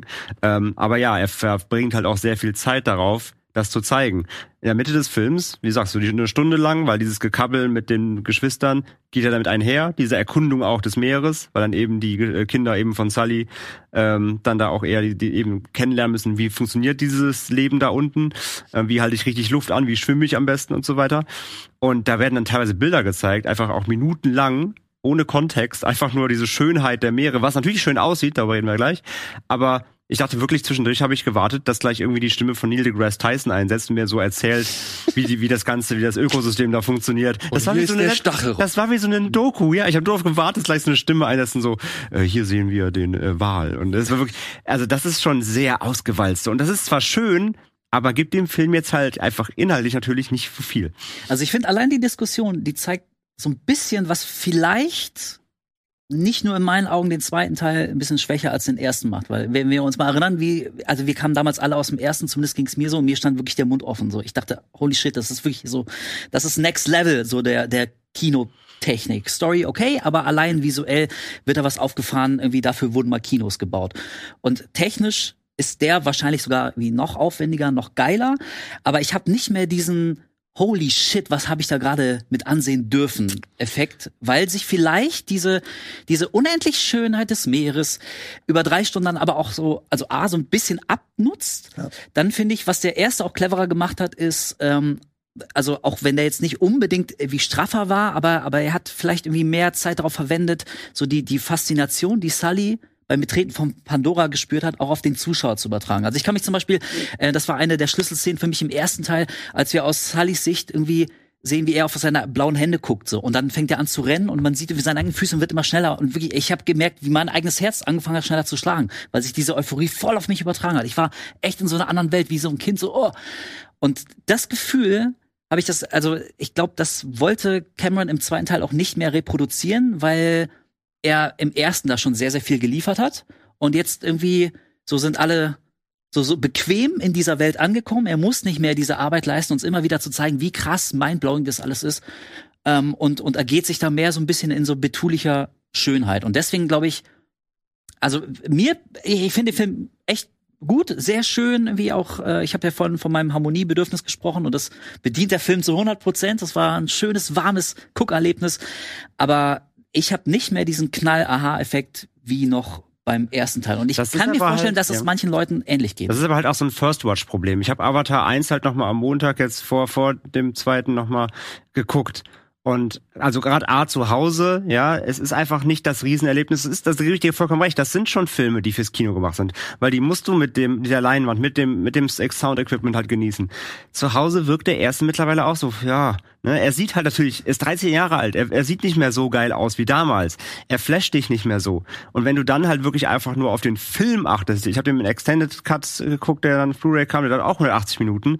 Da war ich auch schon so, ja okay, das baut halt dann doch irgendwie ab, ne? Dieser Flash kommt halt nur einmal. Aber der wird zu Hause, der zweite wird zu Hause auch nicht mehr so knapp. Genau, gib, Nee. genau das, das- das, Allein jetzt, das die ist bei schon sehe, dem das Aber ist da, wir halt- haben uns da auch ja auch drüber unterhalten nach dem Film. Mir ging's halt so, der, also Avatar 2 ist der schönste Kinofilm, den ich je gesehen habe. Ja. Without a doubt. Das Ding ist einfach every frame a picture. Du kannst wirklich ständig pausieren und denkst dir einfach nur, Gott, wie geil sieht das aus. Dazu noch HFR, irgendwie 3D-Brille, auch der 3D-Effekt äh, ist überragend, muss man wirklich sagen. Also das ist wirklich, die Technik ist da. Ich bin null 3D-Fan an der Stelle, aber das war wirklich einfach Top-Notch-Technik und du hast wirklich das Gefühl gehabt, der funktioniert eigentlich nur in seiner Opulenz im Kino, um den wirklich äh, so wahrnehmen zu können. Der ist, der, das Problem an dem Film ist, dass der über drei Stunden lang fast jede Szene irgendwie so einen Wow-Effekt hat, so dass am Ende, Achtung, äh, pun intended, alles so ein bisschen untergeht.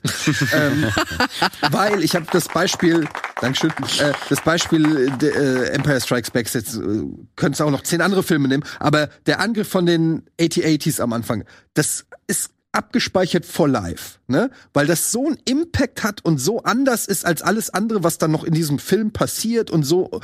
Und in diesem Film könnte ich dir nach zwei Stunden hätte ich dir jetzt schon nicht mehr irgendwie eine besondere Szene aus der ersten Stunde sagen können und nach drei Stunden nicht mehr aus der zweiten Ja. Stunde, weil alles irgendwie so Da krass ist. Das ist so ein mit, ja. Overflow. Du bist überladen an Eindrücken, so dass wenn dann später der Showdown kommt, eigentlich du nur noch so das auf dich wirken lässt irgendwie und ja, ist alles krass und so, aber mir haben manchmal hat mir so ein bisschen ich, ich weiß gar nicht, nicht eine Ruhephase trifft's nicht, aber es ist alles so artifiziell und, und, und, und, und hübsch. Irgendwann war es mir fast schon nach drei Stunden zu viel, das, das zu klingt schön. halt so, wie man meckert drüber, der Film ist zu perfekt, aber es ist, so ging's mir auch. Es ist halt wirklich, es ist eine Über, Überlastung an geilen Eindrücken. Es ist so, mach doch mal, mach doch mal irgendwie, weiß ich nicht. ja, aber hier zum Beispiel. ne, Jede, du- jeder Shot muss für ihn halt absolut, er ist überall natürlich ein ist was. Perfektionist. ja. Überall ist was Du Geiles. hast keine aber, Ruhe fürs Auge. Aber es ist fehlen manchmal so diese Momente, wenn ich dann auch an all andere James Cameron-Filme, denken wir an Aliens, denken wir an Terminator oder so, wo du, du hast so einzelne Momente, der T1000 irgendwie seinen, das sind so nur ein kleiner Effekt, der aber eine große Wirkung hat, ne, weil du denkst dir, alter Schwede, der kann seinen Arm zu einem Messer machen und in deinem Kopf wird so eine Fa Fantasy ausgelöst und hier ist einfach über alles alles krass. So, das hat das war so ein bisschen, dass ich am Ende war ich fast schon erschöpft von dem Film. Ja, hm, ich weiß, was du meinst, nicht erschöpft, aber für mich hat sich's angefühlt, als wäre ich irgendwann so ein bisschen betäubt. So, als, als Ja. könntest du, so den, den 4000. richtig super geil gemachten Frame gar nicht mehr so richtig an dich ranlassen, weil die 3999 davor irgendwie Genau. auch schon Haben dich auch schon so eingenommen, ja. Ja, genau. Und also, was er vielleicht hätte machen, ja, ich weiß nicht, ob er es hätte machen sollen, aber was vielleicht einen anderen Effekt gegeben hätte, wenn man sich eine gewisse Zeit lang wirklich mal aus Pandora zurückgezogen hätte und nur bei, beim Militär geblieben. Zum. Beispiel, Nur bei ja. den Menschen. Also ich glaube, da hätten sich auch viele Leute beschwert, warum sind wir jetzt 20 Minuten nur in dieser Basis? Ja, wahrscheinlich und, auch Weißt wieder, du, wie, äh, schickt mich zurück ins Wasser. Aber wenn du dann zurückgeschickt wirst, so dann hast du vielleicht wieder diesen Flash-Effekt. So, ach ja, wow, wie geil ist das? So, weißt du? Und das meine ich. Du hättest ja die, er hatte ja die Möglichkeit, indem er immer wieder zeigt, wie die Menschen versuchen, mehr Navi zu werden. Ja, und Edie Falco zum Beispiel als Generälin, die taucht ja irgendwann gar nicht mehr auf. Die Ja, ist ja die einfach ist plötzlich Die war verschwunden. weg, ja. Die ist einfach verschwunden, was ein Schade ist, weil ich fand sie eigentlich ganz geil. Also ich habe mich gefreut, dass sie in dem Film ist. Und ich habe mich gefreut, dass sie dann halt auch noch so eine, sag ich mal, taffe Person Ja, die wird so geil eingeführt und dann war die so darf. Aber das, was ich 100% Wolf, was du gesagt hast, weil man hätte noch viel mehr andere Seiten von Pandora zeigen können. Ich habe ja irgendwann zu dir gesagt, oh, mich würde mal interessieren, ob es da so ein Mountain-Volk gibt oder irgendwie so. Garantiert gibt's das. Ja, das wäre geil. nächsten ja. Teil. Im nächsten, aber Genau, ich meine, es ist so, wir sehen halt wirklich drei Stunden lang Korallenriffe. Und irgendwann denkst du dir halt so, ja, es ist schön und alles ist bunt und schwebt und harmoniert miteinander, aber ne, zeig mir doch mal ein bisschen mehr Motivation von den Menschen. Zeig mir doch mal, wie haben die sich da ausgebreitet? Warum sind die überhaupt hier? Was wollen die überhaupt machen? So, so ein bisschen, gibt dem Ganzen noch mal ein bisschen mehr Gravitas. Aber okay, dann eine Frage. Hast du das Gefühl, dass Cameron noch in der Lage ist, das zu steigern? Wie meinst du jetzt optisch? Inhaltlich, Generell. optisch, generell. Also ich sag mal so, er kann jetzt im nächsten Teil nicht noch mal eine Wasserwelt in der Epic Nee, zeigen, nee. weil dann bin ich raus. Also ich habe jetzt zu Wasser zu Wasserwelt habe ich Wasser das ist Gefühl- auserzählt. Ich habe wirklich Wasser ich hab, und ich hab tätowierte Wale gesehen. Ich habe das Gefühl, ich habe ich habe alles gesehen, was es gibt. Ich habe äh, die schönsten Muscheln und die tollsten Fische und so weiter, aber im, in den nächsten drei Teilen kann er jetzt nicht noch mehr. Was willst du da noch machen? Also die Also für mich sorry, kann er sich steigern, indem er halt einfach mehr, mehr erzählt von Pandora. mehr. Mehr. Nein, mehr einfach mehr Geschichten erzählt. Du hast so viele Details in diesem Film, du hast so viele kleine Anhaltspunkte, so viele Mini-Stories da drin, die aber alle überhaupt nicht erzählt werden, die einfach nur so angedeutet, so hier ein bisschen, hier ein bisschen, hier. Du hast, du hast so viele Möglichkeiten, aber er bleibt halt, das hast du ja schon gesagt, eben weil es wie so ein Übergangsfilm wirkt, eben du hast die, die, die, die den Core nur auf der Family Ja, so. Und wenn er wirklich jetzt fünf Filme irgendwie nur diese Familienfehde durcherzählen will, dann penne ich aber ein am dritten, dann kannst du mir glauben. Ja, er muss jetzt mal aufhören, wirklich, er muss, er muss den Fokus mal erweitern und, Und das, und diese, das er, weil er, lass mich kurz ausreden, weil er will ja, und das macht er natürlich eben auch gerade durch die Optik, er will ja dieses Pandora so krass zum Leben erwecken, dass wir glauben, diesen Mond gibt's wirklich da irgendwo oben. Ähm, und wenn er das so mir weiter transportieren will, dann muss er mir aber nicht nur das Ganze so geil zeigen in aller seiner Detailfreude, ähm, sondern er muss es mir wirklich auch erzählen. Er muss diese Welt noch mit Geschichten füllen um diese Family drumrum. Und das muss er für mich steigern. Aber ich finde, er macht ja die Ansätze. Also wir werden Ja, die auf Ansätze. jeden Fall, ja, Ja. genau. Und das ist das, was was ich bei, wo ich bei Wolf bin mit diesem Aufbaufilm oder oder Durchlauffilm so. Brückenfilm. Brückenfilm. Äh, ich glaube, und das fand ich eigentlich tatsächlich gut. Also mir gefällt der zweite Teil deutlich besser als der erste. Ich bin selbst insgesamt- insgesamt ich bin selbst ja. über, überrascht, äh, weil ich den ersten sowieso schon immer irgendwie inhaltlich deutlich härter abgestraft habe, als dass die Technik mich begeistern konnte so. Obwohl der mich technisch begeistert hat. Ich fand, ich saß auch da und habe gedacht, wow, also Kinnlade runter und so, bei beim ersten so, ne? Aber irgendwie habe ich mir gedacht, nee, Mann, der raubt mir zu viel bei sich selbst und die Geschichte an sich ist halt auch einfach, ja, Pocahontas in Blau. Und jetzt der zweite Teil, ich war überrascht, dass mich diese 192 Minuten echt so gut durch diesen, also dass ich über 192 Minuten so gut durch den Film getragen worden bin, weil er so, obwohl er so klein gemacht worden ist, obwohl er sich so konzentriert auf eben diese Familie. Es gibt Randgeschichten. Wir, mit Kiri wird mit Sicherheit irgendwas passieren. Oder beziehungsweise mit Kiri muss auf jeden Fall eine Menge erklärt werden. Spider, und das ist halt auch noch so eine Angst, die ich habe. Der Menschenjunge. Der Menschenjunge. Ähm, Spider wird auf jeden Fall noch eine größere Rolle bekommen. Und ich muss auch sagen, der Konflikt, der mit Spider irgendwie aufgebaut worden ist, dass er sich zwischen zwei Seiten entscheiden muss, beziehungsweise nicht so ganz sicher ist, ob er er vielleicht hingehört. von Anfang an auf der richtigen Seite gestanden hat, weil er ja auch feststellen muss, dass vielleicht bei den Navi auch schon mal, sag ich mal, ja, so richtig animalische Verhaltensweisen zum, auf, zutage treten, die einem vielleicht Angst machen können. Oder die vielleicht nicht dem entsprechen, was man selbst ist. Und ähm, das fand ich alles spannend. Und ähm, trotzdem, ja, verzichtet ja Cameron irgendwann komplett auf das alles, auch auf diese Menschen werden Navi-Situation. äh, Situation und geht dann halt auf diese Teenie-Geschichten ein. Und das fand ich schon irgendwie überraschend. Und ich war halt doch überrascht, dass das auch eben durch diese Reduzierung auf mich so gut wirkt. Also ich hätte mir das tatsächlich ähm, noch ein bisschen weiter angucken können und oder ich sage jetzt am Ende, ich will wissen, wie es weitergeht. Also obwohl diese Figuren platt sind, obwohl diese Teenager-Tropes, die er da erzählt, in Millionen anderen Filmen sind, so hat's für mich tatsächlich ausgereicht, um emotional irgendwo involviert zu werden. Absolut. Ich war auch, ich war connected. Ich fand das auch eine gute Idee, da auf die Familie zu gehen, weil ganz ehrlich, was wollen wir über Sam Worthington noch erfahren? Ähm, das war, der gibt jetzt nicht so viel her, der Charakter des Jack Sully. Also ich fand, das war eine richtige Entscheidung, auch in Anbetracht dessen, dass noch mehr Teile kommen, musste ja irgendwie dann auch äh, was aufbauen. Das fand ich alles cool. Ich fand auch die Connection mit den Kindern, das hat alles Sinn äh, im, innerhalb des Films ergeben, wie die da gemockt werden von dem von dem Mehrfolge. Wie sehen denn eure Flossen aus oder eure Hände und so. Das finde ich hat alles gut funktioniert. Dieses ganze Familiending. Ich war auch am Ende, ähm, ohne jetzt zu viel zu verraten, auch echt emotional involviert. Das hat alles für mich funktioniert. Aber ja, ich, ich, ich sehe es so auch ein bisschen wie André. Mir fehlt so ein bisschen, mir, es, es werden eigentlich kaum richtige Geschichten erzählt. Die Charaktere kommen dahin und die ganze Zeit staunen die. Oh, ist das toll, oh, ist das toll, wir, oh, ist das toll, oh, ist das toll. Aber so richtig viel erzählt wird halt, also keiner hat irgendwie auch auch die Bösewichte, ja, auch die auch der Böse und so, da wird einfach nur gesagt, ja, hier ist, du bist der, die Memories von dem alten Bösen. Das war's. Ich finde, in drei Stunden da hätte man schon noch ein bisschen interessantere Sachen einfach erzählen können. Da hat der Film vielleicht ein bisschen was verpasst. Ja, oder du musst Also- ihn halt nicht drei Stunden machen, ne? Also Ja, das oder ist du ja, machst, das, oder ja. machst ihn eine halbe Stunde kürzer. Und auch Ja. gerade bei dem Colonel, ne, da muss ich auch sagen, halt, äh, es wirkt ja schon halt, klar, sie, sie wollen halt Jack Sully natürlich irgendwie auslöschen, weil er diese, weil er diese Rebellion anführt, so in dem Sinne. Ähm, aber so ein bisschen auch habe ich, also der Colonel fährt da ja auch richtig auf, ne? Also das, das hat ja alles richtig, die brauchen Material, die brauchen Leute, die müssen da ja hinkommen, die, die, die haben ja am Ende da so viel Equipment, das muss ja auch mal bezahlen, ne? Und das wird ja auch einmal, das wollte ich jetzt auch nicht, ihr wisst Bescheid, das wird ja auch einmal Thema im Film, wo gerade so die Geldquelle aktuell liegt. Ist ja auch ein großes Mhm. Thema, Stichwort Moby Dick so, ne? Ähm, und ich habe ganze Zeit auch nicht verstanden, wer gibt eigentlich ganz diesem Colonel so viel Kohle und Möglichkeiten und Equipment, dass der seine persönlichen, seine persönliche Agenda auch so ein bisschen da ganze Zeit so durchknallen kann, weißt du? Also er hat ja auch, eine, er, ihm geht's ja vor allem diese persönliche Fehde, weil er hat ja mit ihm ein, ein Hühnchen zu rupfen, ein sehr persönliches. Ähm, und er kriegt anscheinend ja sämtliches Budget dieser, dieser, dieser Welt der Menschen, um das durchziehen zu Das können. fand ich auch ein bisschen das, das komisch, wird dass nicht das so so richtig. nur fand- auf, auf Sully. Genau, ich und, fand diese und um ein Beispiel Motivation- aus einer momentan aktuellen Ja. Sache zu geben, habt ihr Andor gesehen? ja.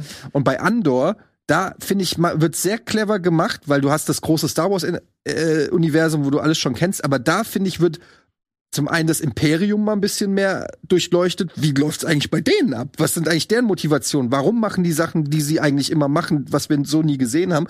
Und es wird aber auch so die, gezeigt, die Rebellion in ihrer äh, in ihren kleinsten Auswüchsen irgendwo auf irgendeinem unwichtigen Planeten irgendwo im Busch, wo wo wo sich so zeigt so ey wir müssen dieses Ziel erreichen, damit das passiert, damit das passiert, damit das nicht passiert. Irgendwie diese Motivation, warum wer was macht, da, da hätte man doch viel mehr zeigen können, auch mit dem Waldvolk von, am Anfang, das Navi-Volk, was wir aus dem ersten Teil kennen, das spielt ja gar keine Rolle mehr. Ja. Die tauchen gar nicht mehr auf, nachdem sie nach einer Stunde das verlassen, sieht man die nie wieder. Und ich habe mir halt überlegt, was machen die denn? Die wissen, da sind die Menschen, die wollen den Planeten einnehmen. Warum wird da nicht mal, es wird ja noch der Nachfolger groß gekürt, ne? Irgendwie, warum zeigen die nicht mal, was ist der, das Ziel? Die haben, es wird mal kurz erwähnt, die haben da so eine geheime Basis, die Navi. Also die haben sich ja schon auch Gedanken gemacht, wie sie gegen die Menschen äh, das machen. Und da hätte man ja zum Beispiel auch aus Terminator, ne? Du hast ja bei Terminator hast du auch Kampf Mensch gegen Maschine. Und da er, er kriegst du ja auch immer sozusagen, okay, die Maschinen wollen das, die Menschen wollen das.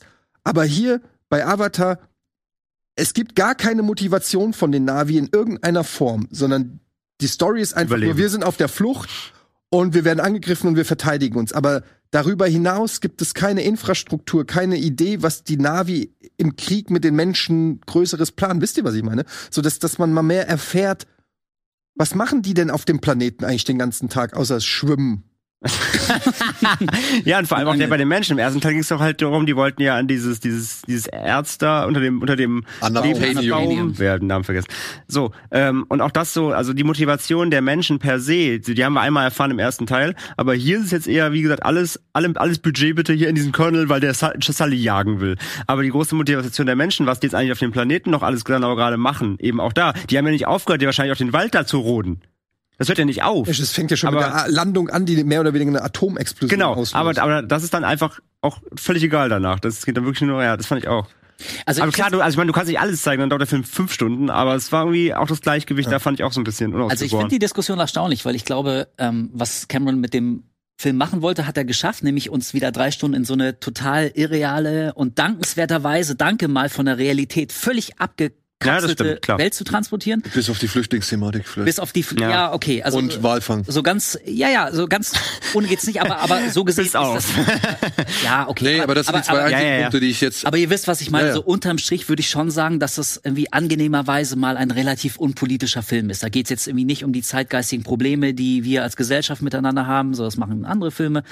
Ähm, das ist wirklich so drei Stunden irgendwie mal Kino im besten Sinne, so ein Märchen. Du lässt die, machst die Tür hinter dir zu und bist irgendwie drei Stunden auf so einer, auf einem fremden Planeten, tatsächlich. Ähm, aber ich glaube auch, also allein, dass wir uns darüber unterhalten, irgendwie wie so die Infrastruktur des Militärs, das zeigt vielleicht so ein Problem des Films, nämlich dass die Welt an sich Pandora bei aller Schönheit aber erzählerisch jetzt nicht so wahnsinnig spannend ist. Also ich habe das Gefühl, alles, was wir über Pandora wissen, haben wir im ersten Teil erfahren. Also was der zweite Teil macht, ist, wie wir auch schon gesagt haben, der variiert das, was er im ersten Teil gemacht hat und setzt das alles jetzt unter Wasser. Also dass diese Welt total spirituell ist, dass die Natur und alle Lebewesen in ihr miteinander ver verbunden sind. Ava. Ava. Ähm, das ist ja nun jetzt irgendwie keine Nicht wirklich neu, ne? bahnbrechend neue Erkenntnis. So, Und weißt du, be- beim Waldvolk ist dieser komische Lebensbaum, wie ist halt noch ein Baum und beim Meeresvolk ist es halt eine große Qualle unter Wasser im Prinzip. So, ja, okay, es ist nett. Und, und natürlich stecken, stecken die Navi die ganze Zeit irgendwie ihre komischen Stöpsel überall rein und so. Aber, aber im Grunde ist die Welt an sich, wenn, wenn man von dieser spirituellen Harmonie mal absieht, die ja wie sehr schön ist, aber erzählerisch ist da jetzt nicht so Das wahnsinnig genau das, viel was mehr ich rauszuholen. Es gibt nicht irgendwo einen Yoda, wo einer sagt, äh, es gibt da diesen alten Navi, äh, der auf einem Berg wohnt, der mal irgendwas gesehen hat. Oder es gibt da diesen Tempel, von dem wir gehört haben. Es gibt keine, wisst ihr, was ich meine? Es ist einfach nur schön. Alles ist schön. Drei Stunden lang schön, schön, schön, schön, schön. Ja, und da sind wir wieder bei dem Ding. Ich kann mir vorstellen, dass im nächsten Teil tatsächlich mal ein neues Element. Dann werde ich sagen, gut, das hat mir gut gefallen. Ja, ja, genau. Und dann, und dann Ich ist das glaube halt auch, dass das ich erst glaube- alles Aufbau ist für, für was noch Ich kommt. weiß, weil- aber er hat jetzt schon zwei Filme gemacht, also insgesamt sechs Stunden uns gesagt, wie schön Pandora ist, aber vielleicht gib uns doch mal irgendwas. Gib uns doch den, einen Kiosk? gib uns den Berg Yoda. Gibt's, weiß ich nicht, Also, irgendwas. Genau, und das, ich, also das ist nämlich irgendwie mein Punkt. Ich, ich glaube, und, und deswegen hat mich der jetzt auch nicht mehr so ganz abgeholt wie der erste. Mir fehlte tatsächlich irgendwie irgendeine Form von Gegengewicht. Also sowohl zur, zur Geschichte, die ja nun wirklich papierdünn ist, als auch zu dieser, zu dieser ewigen Schönheit. So, und deswegen, und da sind wir wieder bei dem Punkt, vielleicht hätten viele Leute gemault, wenn wir 20 Minuten mal nur beim Militär geblieben wären und die Leute da ein bisschen besser kennengelernt hätten. Und also, ich weiß jetzt nicht, ob es äh, wie die Szene gebraucht hätte, wie die zehn Minuten über Finanzen diskutieren so, aber ne, jetzt mal ein bisschen übertrieben. Ja, ja. Aber, aber vielleicht hätte das wirklich mal irgendwie so ein, ein Gegenpol geschaffen, der dann irgendwie die Schönheit A wieder unterstreicht von Pandora, als irgendwie auch so ein bisschen storymäßig so, also zumindest uns irgendwie ein bisschen mehr hinwirft als Guck mal, auch, auch diese miteinander verbunden. Ich brauche auch keine die Excel-Tabellen zeigen wieder. Ich hätte nur gerne mal halt nebenbei noch erfahren, was ist eigentlich der, jetzt der Long-Run-Plan der Menschheit? Außer gerade Sully zu jagen, weißt du? Das hat mir so ein bisschen gefehlt so. Die haben ja auch eine weitere Ja, ja Strategie. aber das wurden ja schon, es wurden ja schon Teile erklärt. Und Ja, ich denke mal, aber wenn sie jetzt ja, schon einmal wegen des Stunden. Erzes oder wegen dieses Adaptaniums da waren, dann werden sie auch weiterhin wegen des Adaptaniums. Ja, ja, aber, die aber die schürfen machen, mal ja, ja, das ist ja okay, aber die können ja trotzdem eine Strategie haben, so. Die sagen jetzt, okay, wir haben vielleicht erfahren, okay, wie Sully ist weg, aber was machen wir denn jetzt mit dem Wald und so weiter? Also, wie gesagt. Dir fehlen die Menschen. Nö, aber ich meine, Ja, doch, Sekunde, ganz kurz so. Ja, tatsächlich. Weil, wirklich, du hast zwar jetzt hier, hier mit, mit, mit Monkey Boy, mit Spider, hast du ja den einmenschlichen Charakter, der auch in der ersten Stunde eben immer zu sehen ist, damit hast du so ein bisschen den Anknüpfpunkt. Aber wirklich, wäre der raus? Ähm, ich hatte langsam, ich hatte das Gefühl, die ersten eineinhalb Stunden, zwei Stunden, bis dann irgendwie dann ist dann eben in diese dann Endschlacht, also geht diese ganze Wahlthematik, wo dann auch wieder mehr Menschen ins Spiel kommen. Ähm, ich habe irgendwann gedacht, gucke ich eigentlich einen Animationsfilm? Ja, Ja, guckst du. Ist Ja. natürlich ein So, und das. Gefühl, irgendwie, da habe ich keinen Bock bei Avatar drauf, weil ich gucke keinen Animationsfilm, da sind ja offensichtlich Menschen drin. Das ist ja, es soll ja auch real Gut, aber es wirken. ist halt de facto ein Animationsfilm. so, und aber. aber es ah, ist halt, ich es ist halt wie die schöne Variante von Dune im Prinzip, weil bei Die blaue.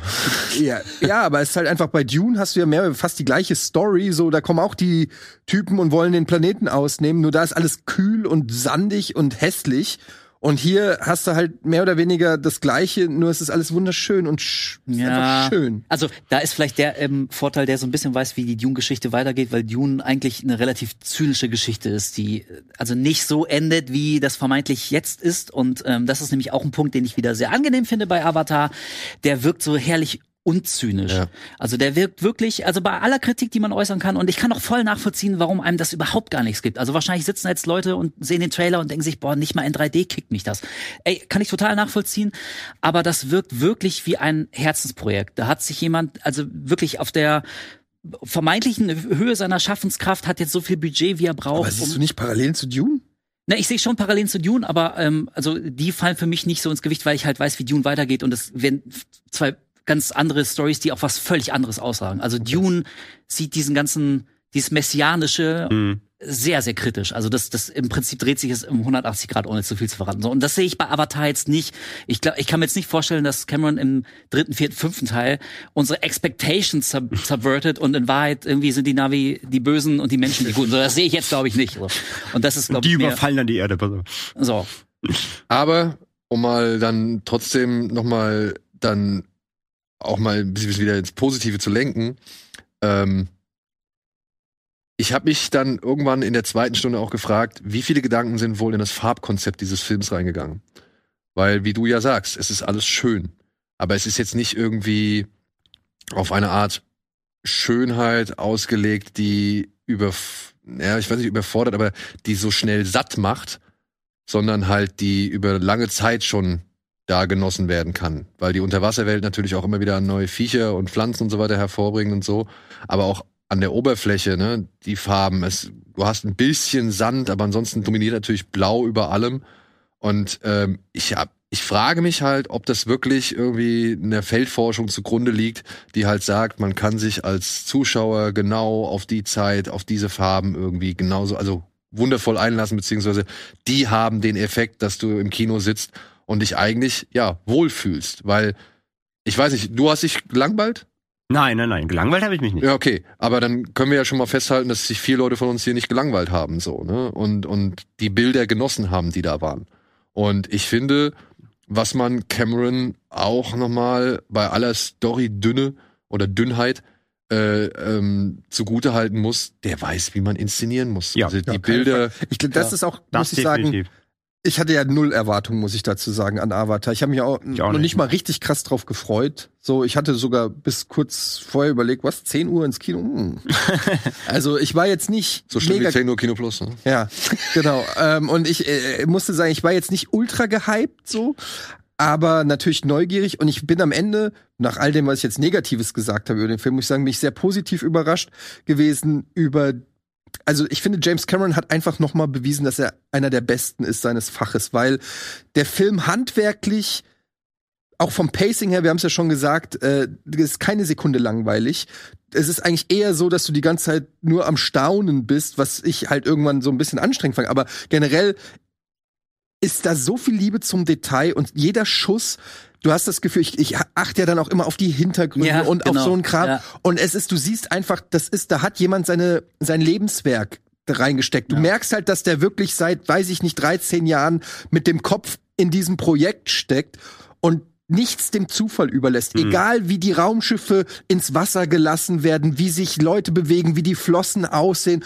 Es ist bis zum, bis in die Flossenspitze wirklich perfektioniert. Allein diese, diese Krabben-Max. Die fand ich Alles. geil. Die fand ich. Hammer, wo ich gedacht habe, okay, jetzt, warum sollen die jetzt aussehen wie eine Krabbe? Aber dann, wenn man die mal in, in, in Sinn. Arbeit sieht Ja. und in Funktion Geiles sieht, Design. ja, ein geiles Design und dann auch, wie sie sich zusammenklappen, um dann so ein Mini-U-Boot zu ergeben, ja. Richtig geil. Und, und dann auch, das ist das, was ich bei Cameron immer so mag. Du glaubst halt, du weißt, dieses Riesenraumschiff, dieses Flaggschiff, was sie da immer haben, ne, äh, sowohl als Boot oder jetzt halt auch als Fluggerät. Ja, du weißt, das existiert nicht, das gibt es nicht. Aber dennoch tut Cameron alles Mögliche oder auch die Effektleute, die daran arbeiten, alles Mögliche, um es wirklich so glaubhaft wie möglich rüberzubringen. Ja. Mit den Feuerlöschern, die irgendwo installiert sind. Ich meine, die hatten ihren Delfin oder was weiß ich, ihren Flugdrachen, hatten sie so so Army-Westen um den Hals geschnallt mit Es ist Munitionstaschen diese und so eine, Sachen. dieses eine Boot, wie das nachlädt, wie das die Rakete nachlädt. Da Ja, wo es das aus der Seite kommt so rauskommt. aus der Seite Ja. rein und dreht sich wieder rum. Das sind so Kleinigkeiten, Das ist, ja, wo du dir denkst, ein, ein, ein anderer Regisseur hätte einfach den Typen das da Flug Ja, reinmachen ja, lassen ja, oder ja, so. genau. Und Ja. Ja, bei, bei ihm sieht es alles geht ineinander wie so ein Uhrwerk. Und ich muss wirklich sagen, das ist für mich, wir haben vorhin noch über Regisseure geredet, so die über ihren Zenit sind und das nicht mehr abliefern. Und da muss ich sagen, 13 Jahre später, James Cameron kommt zurück und sagt, ey, ich bin immer noch der Typ, der Aliens gemacht hat, der Terminator gemacht hat, der Titanic gemacht hat, der Avatar 1 gemacht hat. Und es ist ein Regisseur auf dem Höhepunkt seines Schaffens, dem einfach Hollywood zu Füßen liegt, die gesagt haben, okay, du kriegst 10 Milliarden, was weiß ich, wie viel die dem gegeben haben. Mach, was du willst, du hast bewiesen, dass du es kannst, wir fragen nicht nach, mach deine Vision. Den erfolgreichsten Film aller Zeiten gemacht. Und das Also- kommt halt dann einfach dabei raus, wenn, da gefällt einem dann vielleicht nicht alles, weil der halt ein bisschen spiritueller ist oder was weiß ich. Ja, oder äh, aufrichtig kitschig. oder ein bisschen, ja, oder halt einen Hang äh, dazu hat, äh, ein bisschen zu Natur verliebt sein. Aber das ist dann wirklich mal eine Vision von einem Regisseur, wo ich glaube, da ist keine Kathleen Kennedy oder kein Ryan Johnson oder sonst irgendwas, der sagt, also ich habe mir überlegt, wie wär's, wenn die Navi nur rückwärts laufen? Ich habe da Fanfiction geschrieben Ja. gestern. Darf ich einen Film draus machen? Sondern das ist wirklich James Camerons Ding. So, da Ja, ja, labert voll. den keiner rein, da kommt keiner und sagt, wie wär's, wenn Luke Skywalker plötzlich Laserschwerter nicht mehr respektiert. So, weißt du, sondern nein, das ist, das ist auch, was du gemeint hast. Er ist nicht zynisch, da gibt's nicht diesen dummen Marvel-Humor. Haha, wir brechen mal eine ultra emotionale Szene, weil ihr könnt das alles nicht aushalten. Lalalala. Da ist nicht noch Black Lives Matter und Me Too noch mit drinne oder so, sondern nein, das ist James Cameron. Ich will hier eine fantastische Geschichte erzählen. Da gefällt einem vielleicht nicht alles, aber es ist, es ist 100% sein Ding. Und ich finde, daran sieht man nämlich auch das Genie von, von diesem Typen, dass der auf der einen Seite echt so ein, so ein Herzblutprojekt rüberbringt und wirklich also so ein Lebenswerk hier abliefert, was ja, also ich vermute einfach mal, dass er einen ähnlichen Erfolg feiern wird wie der erste Teil, der ja auch schon sehr viele Leute emotional, spirituell erreicht hat, was du auch erstmal schaffen musst. So.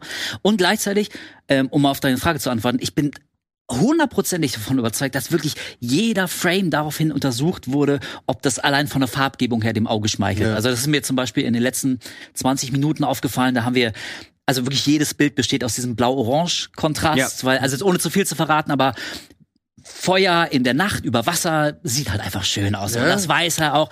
So, und ey, darauf will ich aber hinaus. Und das trotzdem zu schaffen, dass du einen Film, also geradezu chirurgisch präzis, also wirklich, wo jeder fucking Pixel durchgearbeitet wurde. Ich bin mir sicher, dass, dass da 30 Leute ein halbes Jahr lang da, dran gearbeitet haben, genau zur richtigen Nanosekunde den Score hochzuziehen, damit das alles so wirkt. Und gleichzeitig aber diesen Zynismus, wenn er ihn hatte, auf jeden Fall so zu verbergen, dass wir ihn nicht gemerkt haben. Das, Das, hätte ich übrigens als Kritikpunkt ansehen, der Soundtrack. Also der Film noch mit einem John Williams Soundtrack. Ja, der so Soundtrack könnte ein dass bisschen du, mehr- Dass du so, also ich könnte jetzt nicht das Avatar-Theme singen, aber. Nö, das stimmt. Aber das wäre vielleicht auch störend aufgefallen. Vielleicht, Ja. vielleicht hätte sich das Aber das hätte mir noch mal so den einen oder anderen Moment vielleicht ein bisschen mehr Ja, fand, untermalt. der, war- der war, der war angenehm, äh, unangenehm unauffällig, so, ne? Also, der ist nie so richtig rausgestochen. aber wenn zum Beispiel bei Jurassic Park dieser Song kommt, oder bei, äh, weißt du, diese, Ja, ja, ich- diese Momente, das Ja. ist halt noch was, was für, für so einen Filmspektakel ja, aber da haben wir wieder das so Problem. hat. In welcher Szene kommt er denn? In allen?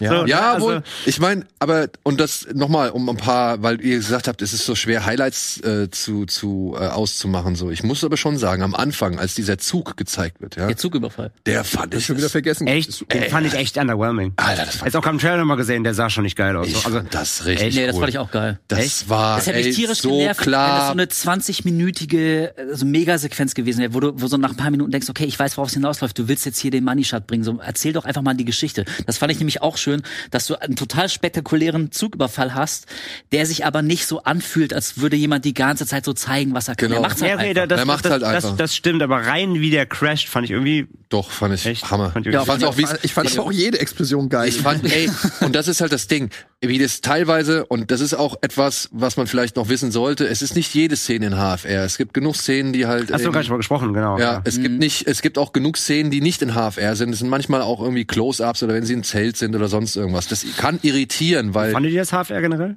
das, ey, unter Wasser, Alter. Ey, es gab unter Wasser, Hammer. Es gab- wirklich. Also ich habe Gänsehaut gekriegt Ja. von den Bildern. Also ich hatte richtig so einen Schauer über den ganzen Körper von so vielen Shots und Einstellungen.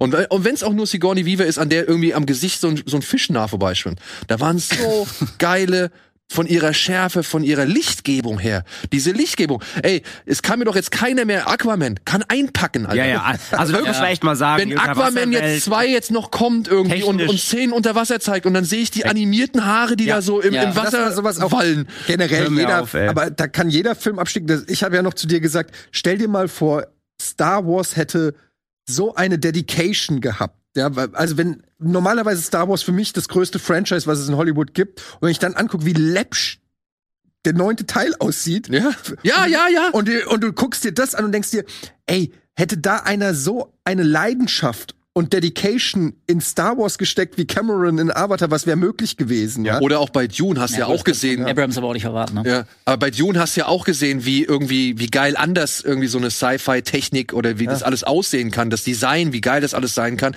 wenn man den richtigen, ja, wenn man die richtige Aufmerksamkeit Das darauf ist so, legt. so G.I. Joe-Level an Effekten.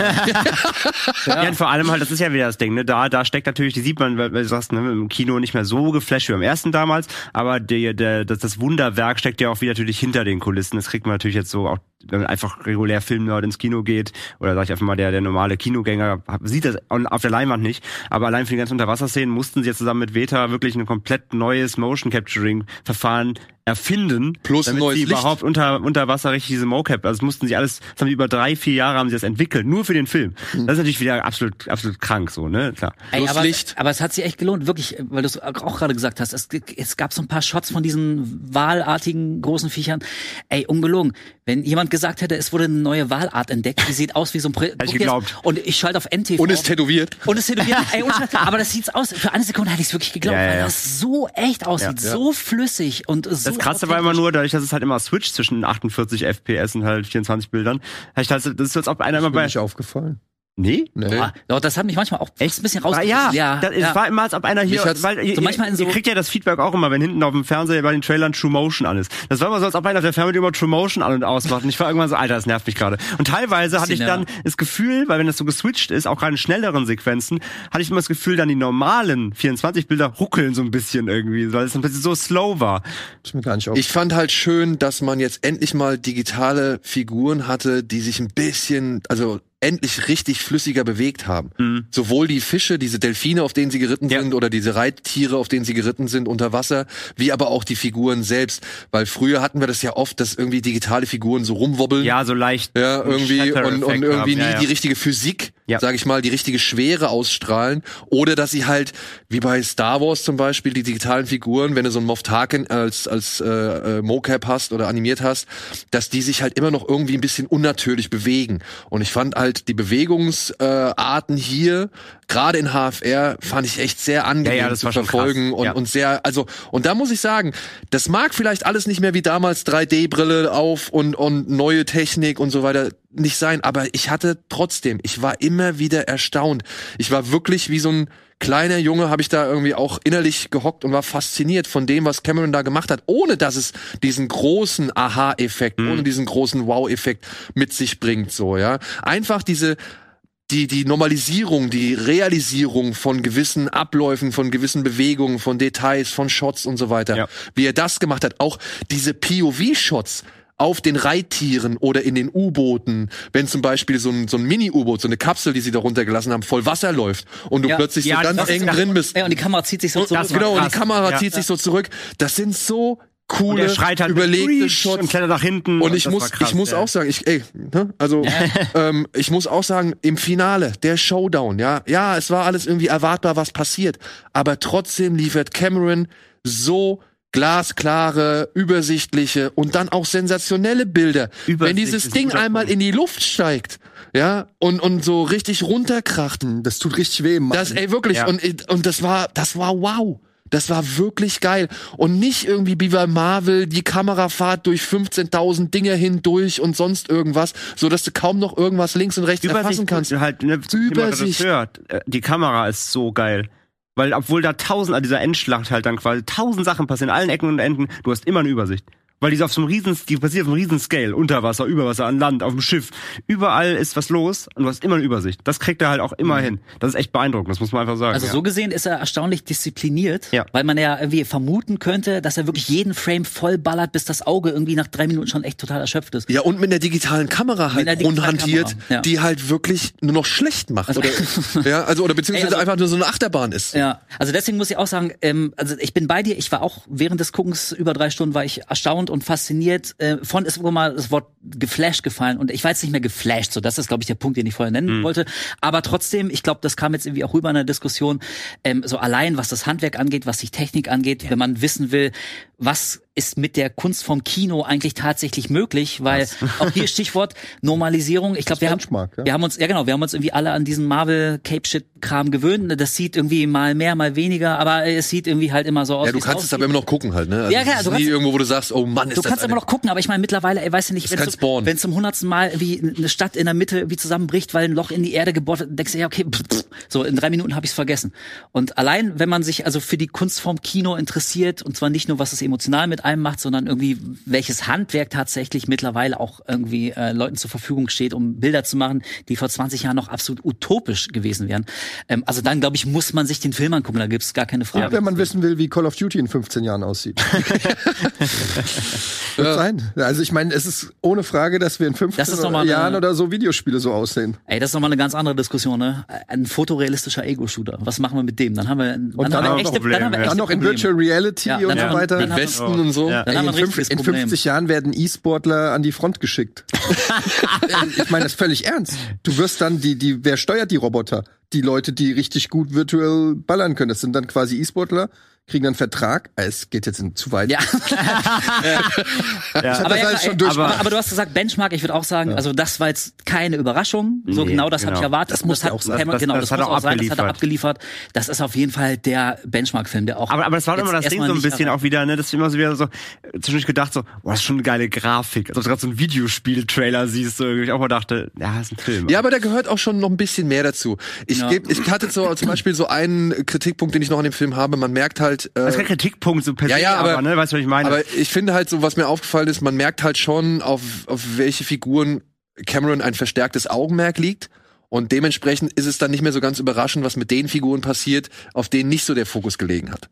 Ja, aber trotzdem gibt's dann zum Beispiel in einer Sterbeszene gab's zum Beispiel so einen geilen Shot, wo man halt das aus der Perspektive des Sterbenden sieht und dann siehst du aber im Hintergrund diesen Eclipse, den sie so mehrfach erzählen, wie die Sonne Ja, halt diese hinter diesem einen Planeten ja. verschwindet.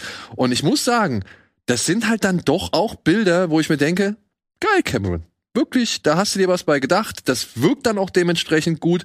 Ja, es mag vielleicht hier und da ein bisschen kitschig sein, so, aber es entfaltet genau die richtige Wirkung. Und ich glaube halt, dass auch eine große Stärke des ersten Teils eben ist, dass das eine relativ simple Geschichte war.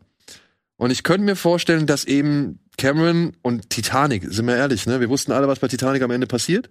Ich war geschockt. Weißt du jetzt, dass das Schiff untergeht? Ja, also ich, Ja. ne? Also es, es war irgendwie Ich abzusehen. hatte Hoffnung bis zum Ende. M. genau. M. Night Shyamalan's Titanic, sie geht Ähm, nicht unter. Und dann hatten wir aber halt eine normale Junge trifft Mädchen Geschichte oder Weltenbummler trifft reiche, reiches Mädchen Geschichte so, die jetzt auch nicht unbedingt neu war, die auch nicht unbedingt viel geboten hat, aber sie hat gereicht, um diesen Film weiterhin zu tragen. Und ich könnte mir vorstellen, durch diese Reduzierung auf diesen, auf diese Familiengeschichte und da finde ich auch, dass es eigentlich gar nicht so plump oder simpel ist, wie es auf den ersten Blick scheint. Denn ich denke mal, all das, was wir irgendwie uns wünschen, die größeren, das größere Bild, die größeren Verstrickungen und so weiter, die können, glaube ich, deutlich besser funktionieren, wenn wir Figuren haben, die wir jetzt einmal richtig kennengelernt haben, mit denen wir bereit sind, irgendwie mitzufiebern oder mit denen der Zuschauer bereit ist, irgendwie mitzufiebern. Das ist bei jedem natürlich unterschiedlich. Aber ich war auch erstaunt, dass ich doch irgendwie bei diesen Kids war, die mich eigentlich vorher, die ich vorher nie kannte und die mich eigentlich auch nicht, gar nicht so wirklich interessiert haben, weil ich weiter von dieser Welt irgendwie mehr sehen wollte oder halt auch sehen wollte, wie es bei den Menschen dieses Navi-Training abgeht.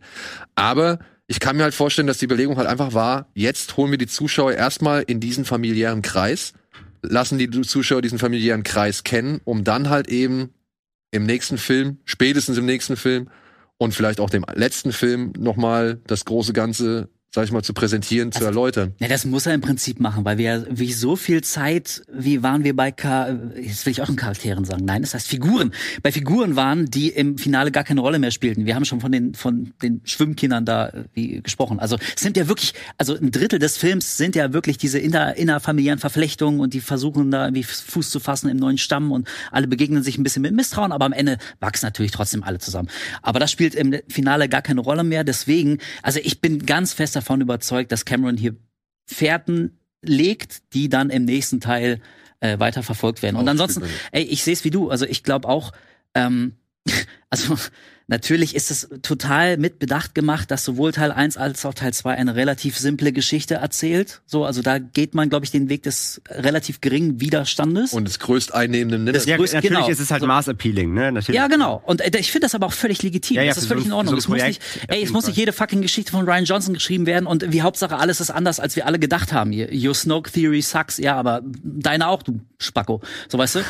äh, also von daher, ich, ich finde das voll okay. Äh, Also ne, das altbewährte ist ja nicht aus, äh, also ohne Grund altbewährt. Ähm, aber ich glaube, also ich kann mir vorstellen, ähm, weil wir es gerade von einfachen Geschichten hatten, ich glaube, damit kommen die Leute ganz gut klar. Aber das möchte ich auch nochmal sagen, das ist mir nämlich beim Gucken aufgefallen, man muss sich schon sehr auf diese gefühlige, Ja. spirituelle ähm, Schiene muss man sich einlassen. Also wenn man da jetzt wirklich mit, mit so einem wir sind ja wie auch so die Zyniker vom Dienst so und aber selbst uns hat's ja relativ gut abgeholt, möchte ich mal sagen. So. Ey, Esoterik ist ich nicht mein glaub Ding, aber, aber ich glaube aber so wenn wenn ein das so richtig ankotzt, wenn man wenn man von dieser ganzen spirituellen Esoterik Kacke so gar nichts wissen will, dann glaube ich können das relativ lange drei Stunden werden, weil weil da setzt er nämlich Man alle sollte, seine Karten. also wenn ihr mit Avatar, ist relativ einfach, wenn ihr mit Avatar 1 schon eure Probleme hattet und gar keinen Bock mehr habt, weiß ich nicht, ob man dann Ja, unbedingt dann Avatar wird's 2 schwierig dann wird's schwer, Ja. weil es ist im Prinzip schon more of the same in, auf aktuellem höchsten Standard. Stimmt, ja. Aber wenn ihr sagt, ey, ich kann drei Stunden einfach